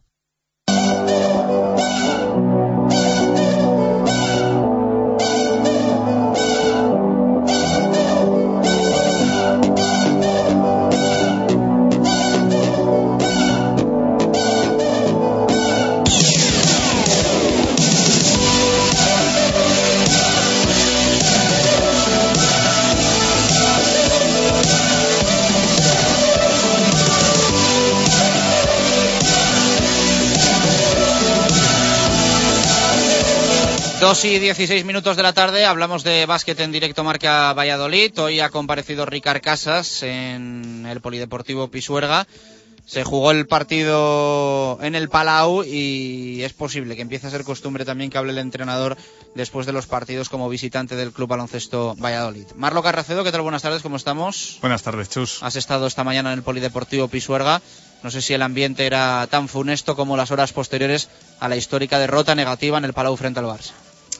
Pues sí, la verdad que el ambiente, el ánimo se ve que no, que no es el más positivo, no es el mejor. Eh, está algo más repuesto el entrenador que, que el otro día después del partido, eh, pero bueno, ha tenido que responder a las preguntas que eran, que eran obvias. Yo creo que, que después de la derrota ante el Barça, después de una derrota con, con varios récords eh, incluidos, récords negativos, entonces pues ha hablado de esa actitud que, creo que por primera vez desde que empezó la temporada eh, el entrenador habla de, que la actitud no fue buena porque siempre eh, eso que habías hablado del equipo, eh, si bien el juego ha sido indefendible hasta ahora, pues sí que él apelaba a que, a que los jugadores ponían ganas y, parece que por primera vez pues el entrenador vio sobre la cancha eh, el pasado domingo pues cierta falta de, actitud. También le han preguntado sobre si estaba capacitado. Eh, en fin, yo creo que las preguntas que, que, un poco que se suelen dar después de, de ocho jornadas y, y, estos resultados y una victoria, una victoria nada más en el casillero. O sea que hoy sí que ha reconocido ya algo, ¿no? Que, que normalmente siempre, siempre intenta salvar a sus jugadores. Sí, la línea sigue siendo muy de Ricard Casas, se puede decir, porque en todas estas jornadas, pues el entrenador tiene muy, muy claro cuál es el, men el mensaje, eh, no solo de cara a los medios, sino también de cara a sus jugadores. Eh, siempre se muestra más o menos optimista, excepto, ya lo dijimos la semana pasada antes del, del partido ante el Barça, que, que bueno, que tuvo algunas declaraciones que, que por lo menos a mí no me gustaron porque las vi algo derrotistas. Pero bueno, eh, sí que es lo que digo, por primera vez apela esa falta de actitud y, yo creo que si ya por ahí empieza a cojear el equipo, que hasta ahora es lo único que podíamos destacar, que los jugadores ponían ganas sobre la pista y, y echaban el resto y por lo menos luchaban las, los partidos, pues, pues yo creo que es muy, muy mala señal que, señale a esto. Bueno, vamos a escuchar a Ricard Casas, si te parece. Eh, reconocía que el equipo tenía mal el ánimo por la derrota en el Palau. Bueno, la verdad es que muy dolidos, muy dolidos hemos de estarlo. Uh, no nos gusta dar esta imagen, uh, no solo para nosotros, sino para la ciudad, para, nuestro club. Uh, evidentemente hemos de estar dolidos y hemos de estar mal, en disculpas, ¿no? Hacia hacia esa actuación. Y no pasa nada por entenderlo y hacerlo de esta manera, lo que no podemos permitirnoslo y evidentemente somos un equipo que el otro día sufrió con eso. Nosotros somos, somos los primeros en, en pasarlo mal, no, solo cuando se termina un resultado, sino cuando, cuando estás allí, ¿no? Canasta a canasta, momento a momento, no es nada, no es nada fácil, es, es, es duro y que nadie piense que, eh, nosotros eh, somos los primeros, los primeros en, en, pasarlo mal y en estar afectados por, por el partido del otro día. Y como comentaba Marlo, Ricard Casas ha asumido que en eh, la pista faltó actitud. Sí que, sí que nos preocupa porque son las cosas que cada día estamos pidiendo. Yo creo que uh, no es por una cuestión de, de, no darle importancia, de no trabajarlo, de no pedirlo, de no quererlo. Creo que el equipo um, está luchando con muchísimos hándicaps ahora mismo y lo que tiene que hacer es entender claramente uh, cuál es nuestra realidad ahora, nuestra conciencia, nuestra realidad, cuáles son. Nos cuesta entender eso. Uh, también es verdad que en partidos así es complicado. Nosotros, desde el primer momento, mmm, siempre hemos, nos hemos basado más en el protagonismo que no en el, en el tema de, de víctima o en el tema de cuáles son nuestras, nuestros, nuestros problemas de bien nunca hemos hecho eso pero sí que eso nos ha llevado a una realidad clara. La realidad clara es que ahora mismo el equipo uh, pues bueno es lo que es eh, y tiene un nivel de competición que tiene. Evidentemente, eh, está claro que contra equipos de un nivel de Barcelona, pues eh, no tenemos ese nivel de competición. Y esto arrastra y lleva a esas desidias, lleva a esas ineficacias cuando el otro equipo físicamente en, cuerpo, en muchas cosas te sobrepasa, la verdad que te sobrepasa. Y la respuesta en ese momento, que tendría que ser la que es, pues es- se hace pesada, se hizo pesada el otro día y, y hizo de, desidiosa, como tú comentas, ¿no? Eh, pero bueno, cada vez eh, supongo que eso nos tiene que eh, hacernos dar cuenta de en qué liga estamos, de cuáles son los equipos con, los- que tenemos que eh, competir, con los que no puede pasar eso. Y eso sí que hasta un momento creo que eh, hemos sido capaces de, de hacerlo, en competición me refiero y separar un poco estos partidos, pues bueno, pues básicamente para eh, tener eh, clara cuál es nuestra realidad competitiva eh, y cuál tiene que serlo en este año, ¿no? Un Ricard Casas que hablaba también o se le preguntaba por la diferencia de entrenamientos y de competición de su equipo. Sí, porque luego pasan, sí, bastante mejor. Eh, luego pasan eh, aspectos, como, te, como comentaba ahora, aspectos mentales, aspectos de, de- ver que no puedes, que no puedes competir en este momento contra este equipo y esto, pues bueno, es, es un plus donde mentalmente hacemos, hicimos el otro día un bajón importante y, y en vez de afrontarlo con más espíritu, ¿no? que es lo que tocaba, pues, pues, pues nos soltamos. Y, pero bueno, en todo caso, ese razonamiento puede ser claro, pero no, es, una, no es una solución, ¿no? pero que sí que es una situación que el equipo vivió en este partido en concreto y que ya hemos vivido en otros donde jugamos contra equipos horas de ahora, nues- horas de ahora, ah, ahora mismo en nuestra realidad, que, no son los equipos con- contra los que podremos competir a buen, a buen nivel. Y un Casas que responde a la pregunta ¿qué más se puede trabajar? ¿Qué más se puede hacer?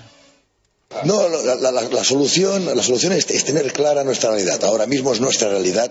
Pasa pues, por un camino difícil, pasa por una situación difícil, pero eh, por un objetivo claro, ¿no? que al final eh, es lo que todos queremos, que es salvar el año, salvar la categoría eh, y entender que esa es la realidad en la que nos tenemos que mover. Todo lo que se mueva o todo lo que gire o todo lo que enturbie esa realidad, pues va a ser una lucha más difícil para el equipo que, que poder llevar. Yo creo que todos debemos tener una conciencia muy clara de cuál es nuestra realidad exacta en la que ahora mismo estamos y a partir de ahí eh, estamos aquí para salvar a Valladolid, estamos aquí para jugar un año difícil, estamos aquí para superar muchos hándicaps y adversidades y vamos a necesitar todo el apoyo, toda la ayuda, aparte de todo el trabajo que estamos poniendo. Y le preguntan a Ricard Casas cuál es la realidad de este Club Baloncesto Valladolid. Y esto responde. Eh, he dicho todo lo contrario de lo, que tú, acabas de decir. O sea, nuestra realidad es una realidad difícil donde nos hemos siempre movido sin victimismo y hemos llegado ahora mismo. Y esto nos define en una realidad complicada donde todos, donde todos tenemos que trabajar al máximo, siendo lo máximo de positivos posibles y entendiendo que estas dificultades van a ser muy altas. Este equipo tiene que trabajar, tiene que mejorar, pero este equipo tiene que saber su entorno, en qué situación exacta está y en qué dificultad se va a mover. Bueno, pues lo tiene bastante claro Ricard Casas, ¿no? Yo creo que ha sido un día hoy en el que quizá ha empezado a asumir un poco la situación complicada que hay, Marlon, ¿no? Y, y ya, pues bueno, eh, yo creo que hacer ver a, a la gente que, que va a ser muy difícil esto. Sí, parece que cambia algo el discurso, pero yo sigo sin entender determinadas, determinados puntos de, de lo que él dice, porque él sí que habla siempre de que, de que, bueno, que este no era el partido, sí que es verdad que hay que reconocer, pues que el Barça está en otra liga, es, un nivel abismal el que separa a un equipo y a otro, pero contra equipos de los que, de la cola, contra los que nosotros nos vamos a jugar las castañas, eh, habla de competir.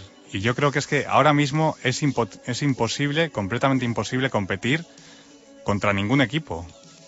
¿Por qué? Porque creo que hasta ahora, en todas estas jornadas, se siguen poniendo las excusas, aunque diga Ricard Casas que no, de lo que ha sucedido mm, de marcha de jugadores, de, jugadores que han venido buenos, eh, nuevos, y todavía no han conseguido adaptarse. Pero es que sigue sin verse, lo decía ayer, una idea clara de juego. O sea, que al equipo se le vea jugar a algo. O sea, una defensa sólida o un ataque eh, claro, eh, fluido, pero es que de eso no se está viendo nada. Entonces, yo lo que no sé es cómo se va a competir contra, contra equipos a priori, contra los que tenemos que, sacar los puntos sin jugar a nada. O sea, pasará como en partidos como, como los de contra UCAM, pues que las, individual, las individualidades en vez de coincidir, pues que solo meta Omar Johnson 20 puntos, pues que los meta Omar Johnson, que los meta Jason Rowe, que, que Vini aporte, que Jaritopoulos tenga el día. Es Tal decir, cual, creo sí, que esa es la forma de competir ahora mismo del Club Baloncesto Valladolid, pero no porque tenga unos conceptos claros. Bueno, le han preguntado a Casas también por su figura, si él se siente capacitado a nivel individual como entrenador para sacar esto adelante, y esta es su respuesta. La plantilla le falta, le falta ah, hacer mejor las cosas que eh, tienen que hacer mejor. Eh, me, me, eh, me explicaré. Creo que eh, sí que trabajamos bien, sí que tenemos los objetivos claros, pero que falta más mentalidad para poder llevarlos a cabo. ¿no? Eh, más confianza en eso. La plantilla está dando unos resultados muy irregulares, eh, pero creo que es una plantilla que con buena unión y con buen trabajo de grupo puede sacar buenos resultados precisamente en los momentos en que más necesitemos y contra los equipos que más lo necesitemos hacer. Y confiar y creer en eso, esa fuerza mental, es la que nos tiene que llegar a superar la situación y a afrontar las situaciones. Le preguntaban si él estaba capacitado y luego también si la plantilla en sí estaba capacitada. Esta era su respuesta. El equipo tiene que ser un líder, el equipo tiene que unirse. No hay un líder claro a nivel personal. Yo tengo que ser uno de ellos, evidentemente, y el equipo como tal, en su conjunto, tiene que ser el otro. Y ahí es donde están las fuerzas reales del equipo, ¿no? No tanto en eh, líderes individuales o jugadores que puedan asumir eh, grandes roles o compromisos a nivel personal. No ha habido ningún jugador que creo que haya podido hacer ni pública ni privadamente este, este comentario. No lo creo. Ahí están las eh, palabras de, de Ricard Casas. Eh, habló también Anjusic, ¿no, Marlo? Sí, eso es, ha hablado el jugador serbio y, y, bueno, pues eh, en la línea de casos también, eh, pues el jugador está con el ánimo bajo, eh, no, no encuentran soluciones para, para remontar la situación, tampoco él dice que, que se entrena bien, que los sistemas de, de casas, porque también lo hemos com- comentado, que puede, puede que los sistemas que estén utilizando, pues haya que cambiarlos, no lo sé, porque este tipo de, de jugadores o cómo está confeccionada la plantilla, pues no se adapten bien a estas jugadas y porque al final, o sea, la finalidad de, de- hacer un, un sistema y una jugada es clarificar el ataque. Y sobre la pista lo que se ve es todo lo contrario. O sea, son ataques espesos, eh, los jugadores no saben dónde van, cuando se acaba la jugada se quedan parados en vez de, en vez de continuar eh, buscando la, la pelota o buscando un bloqueo. eh, en fin, eh, yo creo que, que no sé si por ahí puede también venir un poco el problema, aunque Anjusic, ahora le, le escucharemos, ha dicho que bueno, que, que está, que los jugadores tienen claro lo que quiere Casas, que, que la idea de juego que quiere, que están de acuerdo con ella, o sea que, o sea que no sé, ahora escucharemos y, y veremos lo que se desprende. Vamos a escuchar las palabras de Anjusic. Uh, the other day it- was a bad situation, bad day for us. You want to translate? No, continue. Uh, uh, we play a really bad game.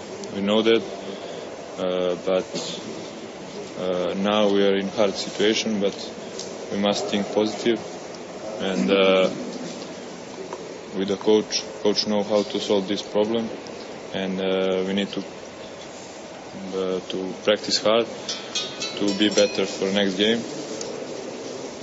And uh, I think we have a lot of games to the end, like 24 games, and we have uh, enough time to to make uh, positive things and do our job the best what we can. Obviamente es una situación muy mala. Tuvieron el otro día un muy mal día, hicieron muy mal partido. La situación es muy dura y eso lo saben, son conscientes de eso. pero también ahora tienen que intentar ser positivos, entrenar lo mejor posible, de la manera más positiva posible para llegar bien al próximo partido. El entrenador sabe cómo ir mejorando también y que espera tener suficiente tiempo para hacer un buen, una buena actuación el próximo encuentro. Bueno, pues no eluden responsabilidades en el banquillo o en el vestuario, mejor dicho, del Club Baloncesto Valladolid. ¿Algo más para cerrar, Marlo? Pues bueno, tampoco pueden eludir responsabilidades visto lo- los resultados, pero eh, nada más que, que, bueno, pues mm, se presenta el próximo fin de semana un, un partido muy muy complicado, eh, creo, contra Iberostar Tenerife. Eh, décimo clasificado, en las últimas semanas ha, bajado un poco el, pistón también porque se ha enfrentado a equipos bueno, ya se ha enfrentado a, a Barça, se ha enfrentado a Real Madrid, a Herbalife Gran Canaria, pero que es un equipo muy peligroso con jugadores abajo en la pintura también que, que pueden hacer mucho daño y, y este es otro de los partidos pues para medir si hay mejoría o no hay mejoría y si esta semana pues Casas ha hecho algo diferente para intentar cambiar la dinámica del equipo o si seguimos igual. Un fuerte abrazo, Marlo. Mañana más. Eh, pausa y al fútbol hasta las 3. 101.5 FM. ¿Buscas un coche? Ven a Kia y lo encontrarás. Los hay de todos los tipos y totalmente equipados. Los nuevos Río, Zed, Sportage, Carens y con la garantía de 7 años. Aprovecha el plan PIBE. Estamos en la avenida de Burgos 31, Valladolid. Sorpréndete con los nuevos Kia. Naranjas el Murciano, el rey de los cítricos, lanza un año más su campaña de naranjas, mandarinas y limones. Somos productores propios de la huerta murciana y por ello mantenemos los precios toda la campaña. Naranjas el Murciano. Visítanos donde siempre, en nuestro almacén de venta directa del Polígono Argales, calle Forja 94, esquina con General Solchaga. Naranjas el Murciano. Te esperamos. Convocatoria de Nissan e Motor para los partidos de esta temporada en la avenida de Gijón. Para la portería, el Nissan Juke. En la defensa, el Nissan Qashqai. Centro del campo para el Murano y en la delantera, el Nissan Micra. Nissan e Motor, patrocinador de los dos mejores equipos del mundo, la selección española y el Real Valladolid. El Lagar de Venancio desea a todos los vallisoletanos unas felices fiestas. Abrimos el día 25 de diciembre y el 1 de enero. Y ya preparamos el 2014. Reserva con nosotros tu comunión para el nuevo año con un menú a tu gusto y a tu medida. El Lagar de Venancio, calle Traductores, 983 33 43 44. Directo Marca Valladolid. Chus Rodríguez.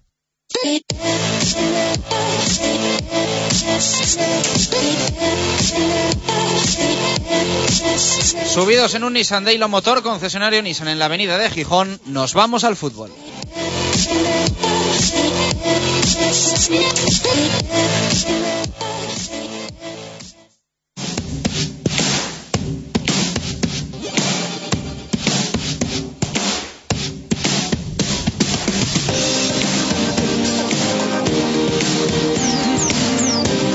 Veinticinco minutos por delante, 25 minutos para hablar de fútbol, para hablar de- del Real Valladolid, para escuchar sonidos, para muy posiblemente volver a escuchar los goles, repasar tu opinión, hacer balance del partido de ayer.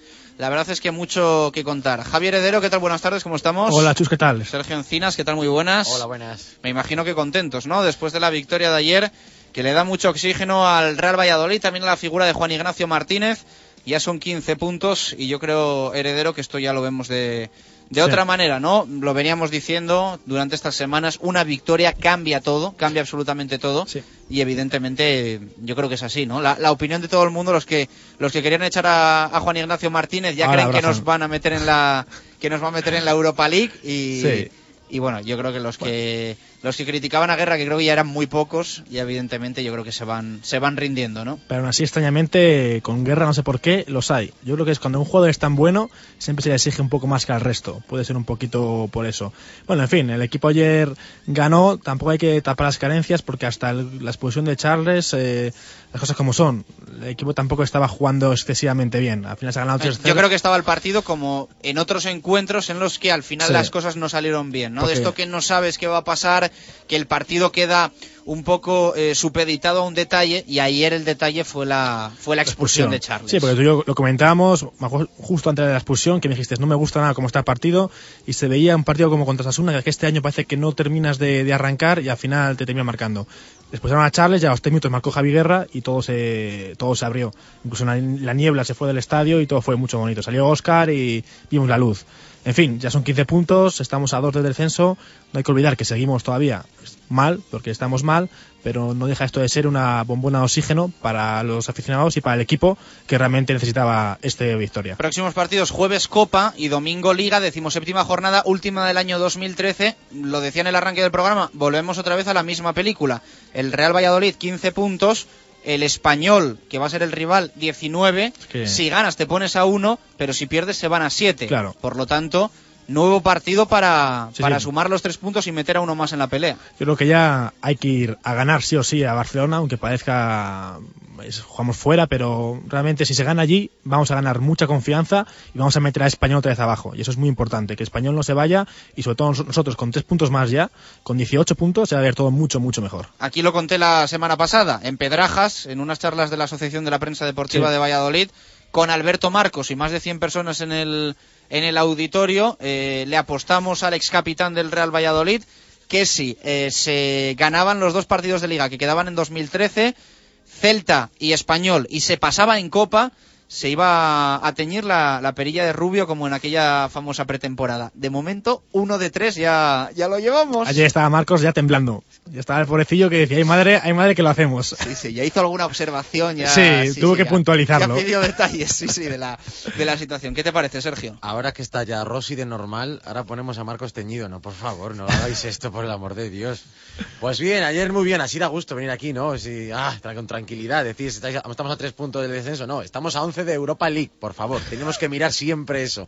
Hat-trick de Javi Guerra, y ahí es cuando ves eh, lo que cambia la opinión de la, de la grada. O sea, la jugada anterior falló un- una contra muy buena. Ay, Javi Guerra, que no vale para nada, que no lucha, que no esto, mete gol, qué bueno es, qué calidad, qué toque, es que- qué manera de cambiar. Y cuando me dio el hat-trick, y por cierto, me gustó mucho la celebración del primer gol haciendo la croqueta, que casi se deja la cadera en el córner, pero me gustó mucho porque encima la hizo lo mío. No me tiré encima de él de milagro. Te faltó poco, ¿no? Buah. Bueno, eh, he dado un dato mal eh, en el arranque del programa. Había dicho que Javi Guerra llevaba con el Real Valladolid 53 goles. Se me había olvidado sumar los de esta temporada, que son Ah. ya 10, y los del playoff. Así que lleva un total de 67. Eh, si las cuentas y los números no me fallan, porque es cierto que eh, desde el año 20 y pico pues es eh, difícil, ¿no? Eh, se puede haber escapado algo, pero mm, repasando un poco los libros de la historia del Real Valladolid, los números y las estadísticas que ya parecen un poco más claras desde los años eh, 60, el histórico de goleadores del Real Valladolid en Liga, en Primera División y Segunda División, vamos a, hacerlo con eh, el fútbol profesional, sería Morollón 92 goles, eh, Álvarez y Víctor 90, Lizarralde 68 y Ruski y Javi Guerra 67. O sea que estaría ya Javi Guerra Hmm. el quinto sexto máximo goleador de la historia del Real Valladolid, que se dice pronto. Y en cuatro, cuatro años, ¿eh? Ya, o tres. Tres y medio. Lleva- Tres y medio, fíjate. Tres años y medio lleva, sí. Tres años y medio, sí. Se dice pronto, Joder, ¿eh? Son muchos más, hombre. 67 goles, se dice pronto. Sí, sí, son, son, Son muchísimos. muchos Se ha goles. superado ya este año a Allen Peternak, que es cierto que todos los que marcó los marcó en primera, Primera. división, que tiene mucho mérito. Eh, y también ha superado Ja- Javi Guerra Alberto López Moreno. O sea que bueno, está ya metiéndose yo creo que en, en un top selectivo eh, de goleadores de la historia del club, sí. ya Por haciéndose un nombre. Por estadística, por supuesto que lo de Javi Guerra va a estar al final entre los cuatro mejores delanteros de la historia del Valladolid, solo por estadística. Y por lo que ha dado a este equipo, realmente, ¿eh? Porque Y supera- si amplía contrato, que ojalá, pero no es fácil. Está complicado. eh, ojo, eh. Ojo que puede hacer números muy, muy buenos, eh. Sí, ¿eh? Yo no sé, se puede, si sigue a este ritmo, a los 20 goles. Un delantero, para como está hoy el fútbol, del Valladolid, con 20 goles, son muchos, muchos goles, ¿eh? Para un equipo como es un equipo de, de, de abajo. Es un delantero de ya de, de categoría. La pena de Javi Guerra es que ya tiene una edad, que la ha pillado un poco tarde, quizás la está Sí, pero yo creo que el fútbol está cambiando un poquito en ese sentido. Y es lo que dices tú, al final está viviendo yo creo que su mejor momento ahora Mm. mismo y bueno, pues eso que dure. Sí, sí, sí. Cuanto más dure para él, mejor. La pena para Valladolid que si sigue a este ritmo probablemente no pueda firmarle porque va a haber equipos importantes de mayor categoría interesados en él. ya los hay, ya los Sí. hay dentro de 14 días pues va a empezar a poder incluso nombres. negociar eh, Javi Guerra con otros equipos. Es una pena. Pero bueno, quizá tenía que haber estado más rápido el Real Valladolid o haber depositado más confianza en él. Eh, hace poco él lo dijo, ¿no? También que, que, bueno, que ahora muchos halagos, pero hubo momentos duros eh, en los que en los que faltó ese, ese apoyo. Eh, tres goles ayer de guerra. ¿Con cuál os quedáis de los tres? ¿Cuál, cuál fue el que más os gustó? El, primero, es una pasada, ¿eh? el primero centro de Patrick Ever, controla, eh, acomoda el cuerpo y ajusta el palo izquierdo mm, de la Sí. portería de Joel. El segundo centro de Carlos Peña y remate de cabeza precioso por encima de Joel. Y el tercero, eh, buen gol, pero mejor pase, ¿no? De Óscar González, que bueno, es que ayer también, cuando entra en el terreno de juego, parece que cambia, ¿no? Parece que todo es como, como que das la varita, ¡pum! Sí. Y cuando entra Óscar, La hay un halo ahí que se va a la niebla, oiga, mire, usted márchese, Sí, sí. el Celta pasa a estar con 10 y el Real Valladolid parece que está con 12, en vez de con Salió con Oscar, 11. la primera jugada. Y es que aunque un, no un toque, cañito, ¿eh? eh, primer Nada más balón que toca un caño y luego parece que todos los futbolistas se, se activan, ¿no? Sinceramente, es que creo que como Oscar no tenemos ningún ningún jugador. Yo con el gol me quedo con el segundo, por es me parece un. Lo he visto además en casa repetido, y el remate es casi desde fuera del área. Me parece un remate de cabeza delantero centro brutal. El primero es muy bueno porque la para, pero el remate no me parece muy limpio. Pero el segundo gol me parece realmente espectacular. La Sí, parábola sí. que hace el balón justo perfecto para que entre por encima de Joel, impresionante. ¿Tú te quedas con el primero, Sergio? El primero es una pasada por el control y por el remate. El segundo es un golazo, pero remata, remata ahí como, ¡ay, que no llego! Y al final fíjate por dónde entra. Y el tercero es un pase y es encima un pase codificado, porque con la niebla que había era complicado pasarla y complicado de rematarla. Y luego otra cosa que iba a decir, eh, he leído unas cosas que habían puesto los eh, la prensa de Vigo, habían puesto que se habían quejado de que, claro, con esta niebla y con este frío es muy complicado jugar al fútbol. Claro, con el clima mediterráneo que tienen allí en Galicia, claro, debe ser bastante diferente Sí, jugar ¿no? allí Sí, a jugar aquí. Yo les entiendo perfectamente, la verdad. Anda, que no se tienen que quejar de otras cosas. Por cierto, se quejan mucho en Vigo de Teixeira. eh, yo creo que co- no con tanta razón. Eh, punto uno, porque yo creo que Charles, vamos a ver, la expulsión Teixeira se la puede ahorrar, pero yo creo que con el reglamento en la mano está bien expulsado. Es mi opinión. Yo creo que él molesta un poco a Mariño, luego hace como que no va con él el tema, se aleja pero no se aleja, se pone un poco así, yo creo que para, para molestar a- al portero del Real Valladolid, y luego Mariño está más listo que Charles. O sea, Eh. luego Mariño busca también a Charles, Y le le- da el balón y segunda amarilla y roja. Y le tuvo que picar el culo porque el balonazo se le lleva. Sí, O sea, sí. Tuvo que ser. Hombre, me parece un poco quizás eh, exce- excesivo la expulsión. Creo que el árbitro debe estar un poquito más. Muchas veces tiene que tener un poquito más de, de mano izquierda, ¿no? No ser tan. ceñirse tanto al, al reglamento. Porque es cierto que un poco le impide Charles, pero al final Mariño es el que le busca. Que Charles no está listo ni inteligente en esa jugada y se le puede expulsar. Pero creo que ahí los árbitros deben tener un poquito más, ya te digo, de mano izquierda. Y quejarse del árbitro de Celta, eh, sí y no, porque con 11 jugadores tampoco me parece a mí que hizo muchos méritos para ganar. Eh, sí que estaba jugando bien, pero tampoco se vio un Celta que fue a por el partido. Sí, y luego en la primera parte hay un gol anulado a, a Javi Guerra también. Sí. eh, centro de Patrick Ever, cabecea Marc Valiente y la rebaña Javi Guerra cerca de la, cerca de la línea de gol. Eh, yo creo que el árbitro, vamos a ver, voy a explicarlo bien, se equivoca porque el córner nunca se debió de sacar. Hmm. Es decir, Peña hace una falta que lo que tenía que haber hecho es sacar amarilla porque no hay balón en juego y eh, que Patrick Ebert después sacase el córner. Pero una vez que Ebert bota el córner, en ese momento ya Peña no hace nada. Sí. Y yo creo que ahí el balón tiene que seguir jugándose y el gol debe subir al marcador. Por, por eso digo que para mí el error de Teixeira es no parar la jugada en el momento del empujón de Peña, que es antes de que Patrick Ebert bote el córner. Sí, tiene más suerte Teixeira, que allí sacamos 10 corners y en el único que pasó algo de verdad fue cuando marcamos gol. Entonces tuvo que anularlo. A mí esta mañana me han dicho por Twitter que no lo ha anulado porque realmente esa jugada no, no, no debía existir. Entonces, pero al final el gol lo anula porque pita una falta cuando la falta ha sido antes de que el balón esté en juego. Así que si miras el resultado final es un gol anu- anulado al Valladolid. Eh, no hay más, no hay más narices. También te voy a decir, heredero, eh, 10 corners, en mi opinión, como tú dices, solo uno acaba en gol, pero muy bien sacados la gran mayoría de ellos y muy bien preparados eh, a nivel de estrategia. Sí, sí, ¿eh? eso quiere decir que este año Valladolid... y- Es mi opinión, ¿eh? Y lo dije en antena, es el segundo equipo que más goles marca en la estrategia después del Madrid y es porque se trabaja muy bien, ¿eh? Y tienes a Patrick Ever que te, que te las pone que, que da gusto, la verdad. Bueno, vamos a escuchar sonidos. Juan Ignacio Martínez lo que decía es que lo, lo no, no- lo no normal perdón, era no, no ganar partidos. No, lo que es lo que no era normal es que no ganábamos partidos, ¿no? No era normal, a lo mejor también por nuestra culpa, porque no éramos merecedores de ello, pero hoy sí que creo que hemos hecho un partido. Me quedo muy mucho con el aspecto defensivo. El equipo ha jugado muy serio en todo momento. El, el Celta Vigo es un equipo que tiene muchísimas alternativas en su juego y jugadores en el uno contra uno muy muy individualistas y con que te crean supernumérica en mucha zona del campo y sin embargo todo el equipo lo ha neutralizado perfecto ¿no? Y evidentemente pues bueno ya te puedes imaginar ¿no?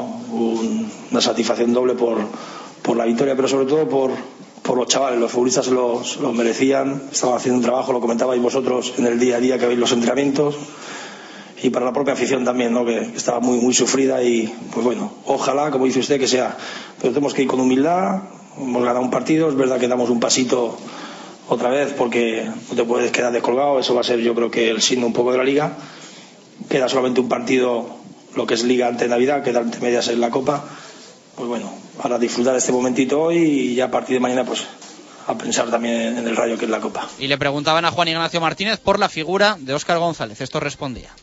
Sí, la verdad es que es un jugador, vosotros me lo decíais muchísimas veces, es un jugador que te da, pues bueno, una pausa, te da último pase, te da muchísimas cosas y ha entrado en el momento del partido que también, pues bueno, hay que también reconocer que hemos jugado ante un rival después que se ha quedado con un jugador menos y eso sabes que en Predivisión se, se paga muy caro.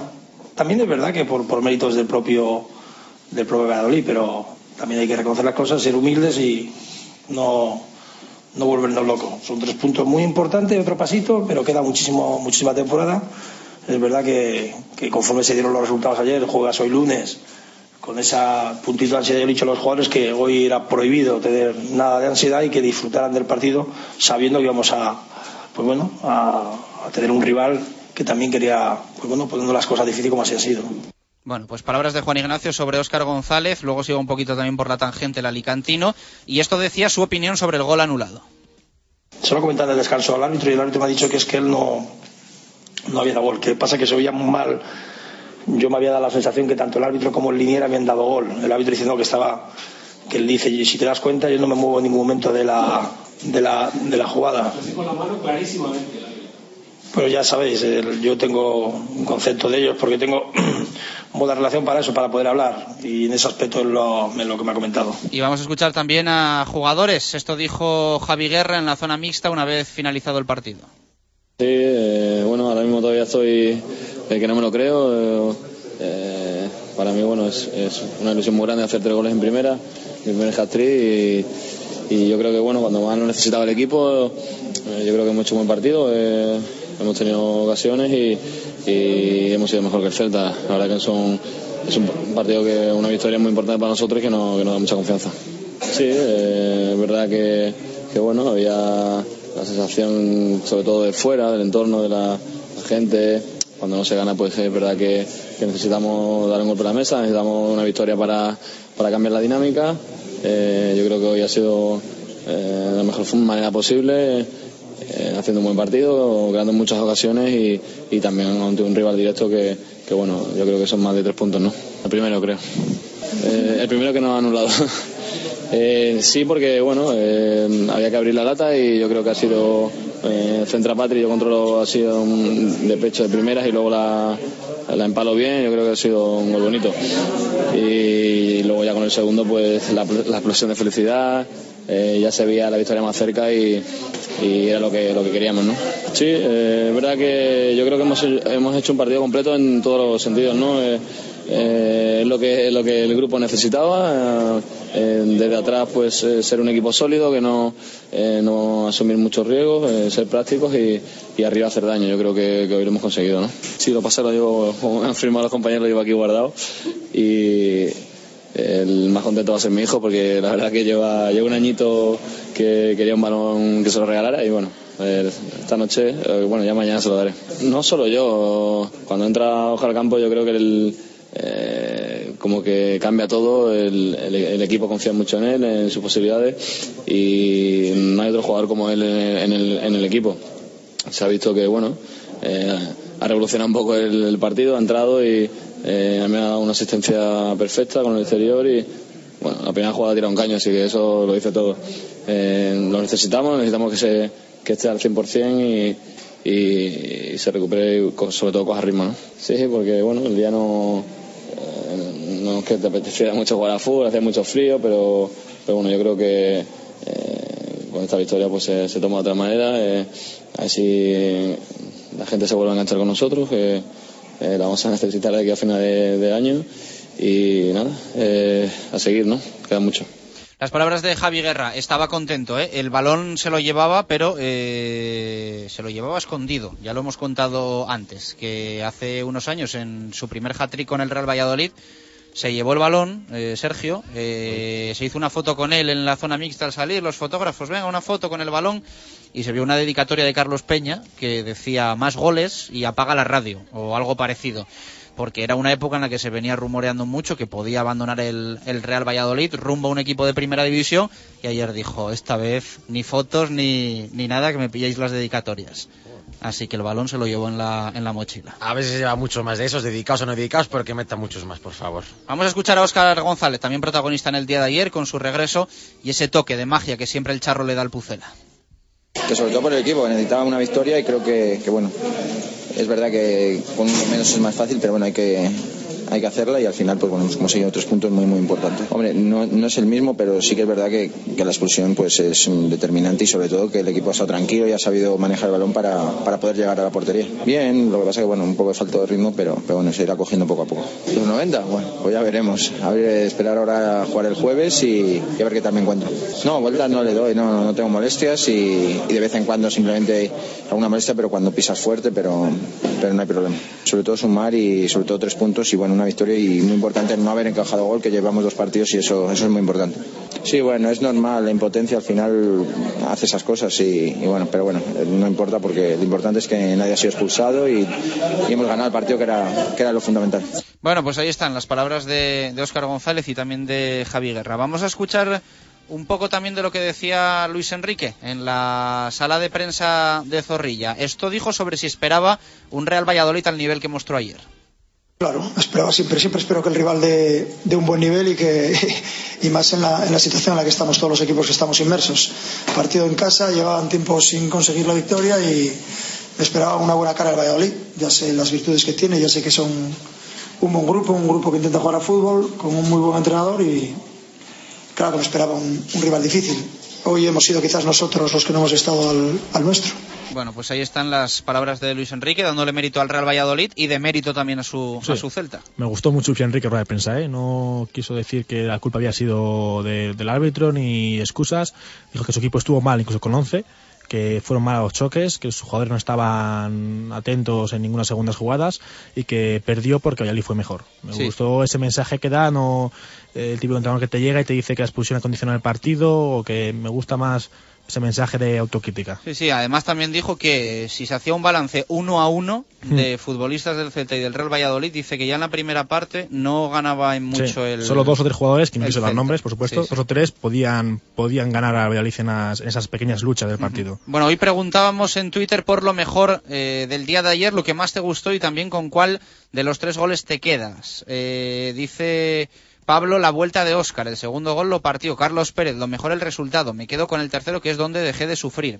Diego Gómez me gustó sobre todo la segunda parte cuando entró Óscar y me quedo con el segundo gol de Javi Guerra. Jorge Laguna dice el día y la hora. Todos los lunes eh, zorrilla a reventar, dice modo irónico. Dice Gonzalo, eh, yo me quedo con el primero. Es el más importante porque con él abrimos el camino y para mi gusto el más bonito. Sergio Macías, Óscar cambió la cara radical al partido hasta que entró él, era más de lo mismo. El primero, golazo de guerra. Eduardo Sánchez, para mí lo mejor del partido es la vuelta de nuestro mago particular y Javi Guerra y Mariño, espectaculares y brillantes Rossi. Mira que a mí ayer Fausto Rossi no me, no me apasionó. No me apasionó. Eh, José Manuel, la renovación de guerra tenía que estar hace meses. Que te lo quiten es mejor que dejarlo ir. Ese sería el mejor gol de todos. Ganamos.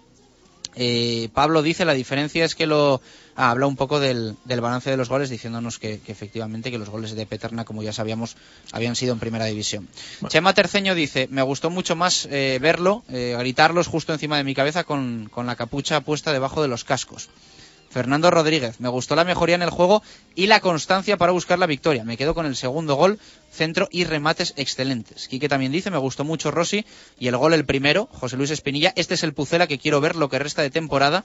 El segundo gol es con el que se queda. Así que esas eh, son, son las, Impresiones. Son las respuestas y las impresiones que nos llegan de, de los oyentes hoy ya mucho, mucho más positivas. Dicen que con, con el tercero dejó de sufrir. Es que no, la gente de fuera no sabe lo que es el Valladolid. O sea, habéis ganado 3-0, que te metan uno y estés ya, uy, madre, ya empatamos, fijo. O sea, es que la gente no sabe lo que es eso, eh. Pero bueno, yo creo que yo creo que hoy hemos recuperado todos un, un poquito el, ánimo, ¿verdad? Por cierto, eh, lo comentaba un oyente, ¿no? Irónicamente sobre el, el dato ayer en Zorrilla de, de aficionados, el más bajo, eh, según Ajá. informa hoy el Mundo Diario de Valladolid, de la historia de Zorrilla en Liga. Agárrate, ¿eh? Sí, se preguntó un partido de primera división. Es O increíble. sea, datos más bajos que en la historia en segunda división del, Real. Valladolid. Había. 6.500. 6.500, ya ves. Así que mm, es para una pena. es Ayer a punto estuvo de, de servir de escarmiento a las teles, Hmm. porque bueno, hubo un momento, yo creo que cuando acababa la primera parte, que empezó a bajar la niebla, que dijimos, esto, ojito, ¿eh? Yo casi estaba hasta deseando que, que tuviera que suspenderse el partido solo para, para que aprendan de, de una vez. pero sí. ni con esas. Bueno, aquí lo vamos a dejar, nos vamos a despedir como empezamos, con los goles que narramos, contamos, cantamos ayer en Zorrilla del Real Valladolid. Llevábamos mucho tiempo sin hacerlo, así que vamos a aprovechar y vamos a hacerlo doble. Sergio, heredero, gracias. Hasta mañana. Adiós. Eh, vamos con ellos, sí sonaron los goles en marcador. 14 minutos por encima de las 11 de la noche. ¿Cuántas cosas?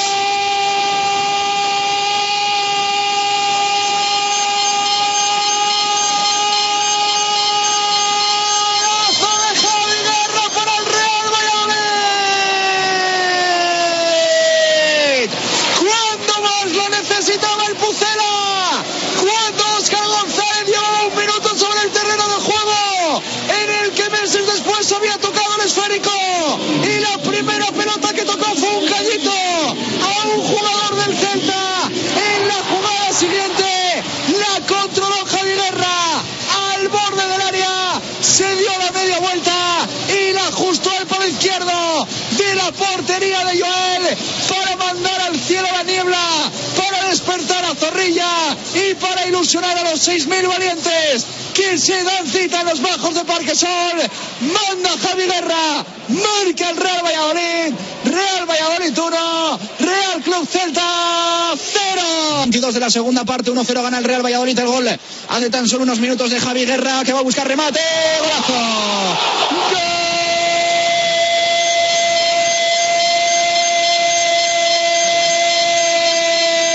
¡Golazo de Javi Guerra! La Carlos Peña y de cabeza solo tuvo que mover un pie y la cadera para superar por encima Joel. Marca el Real Valladolid el segundo.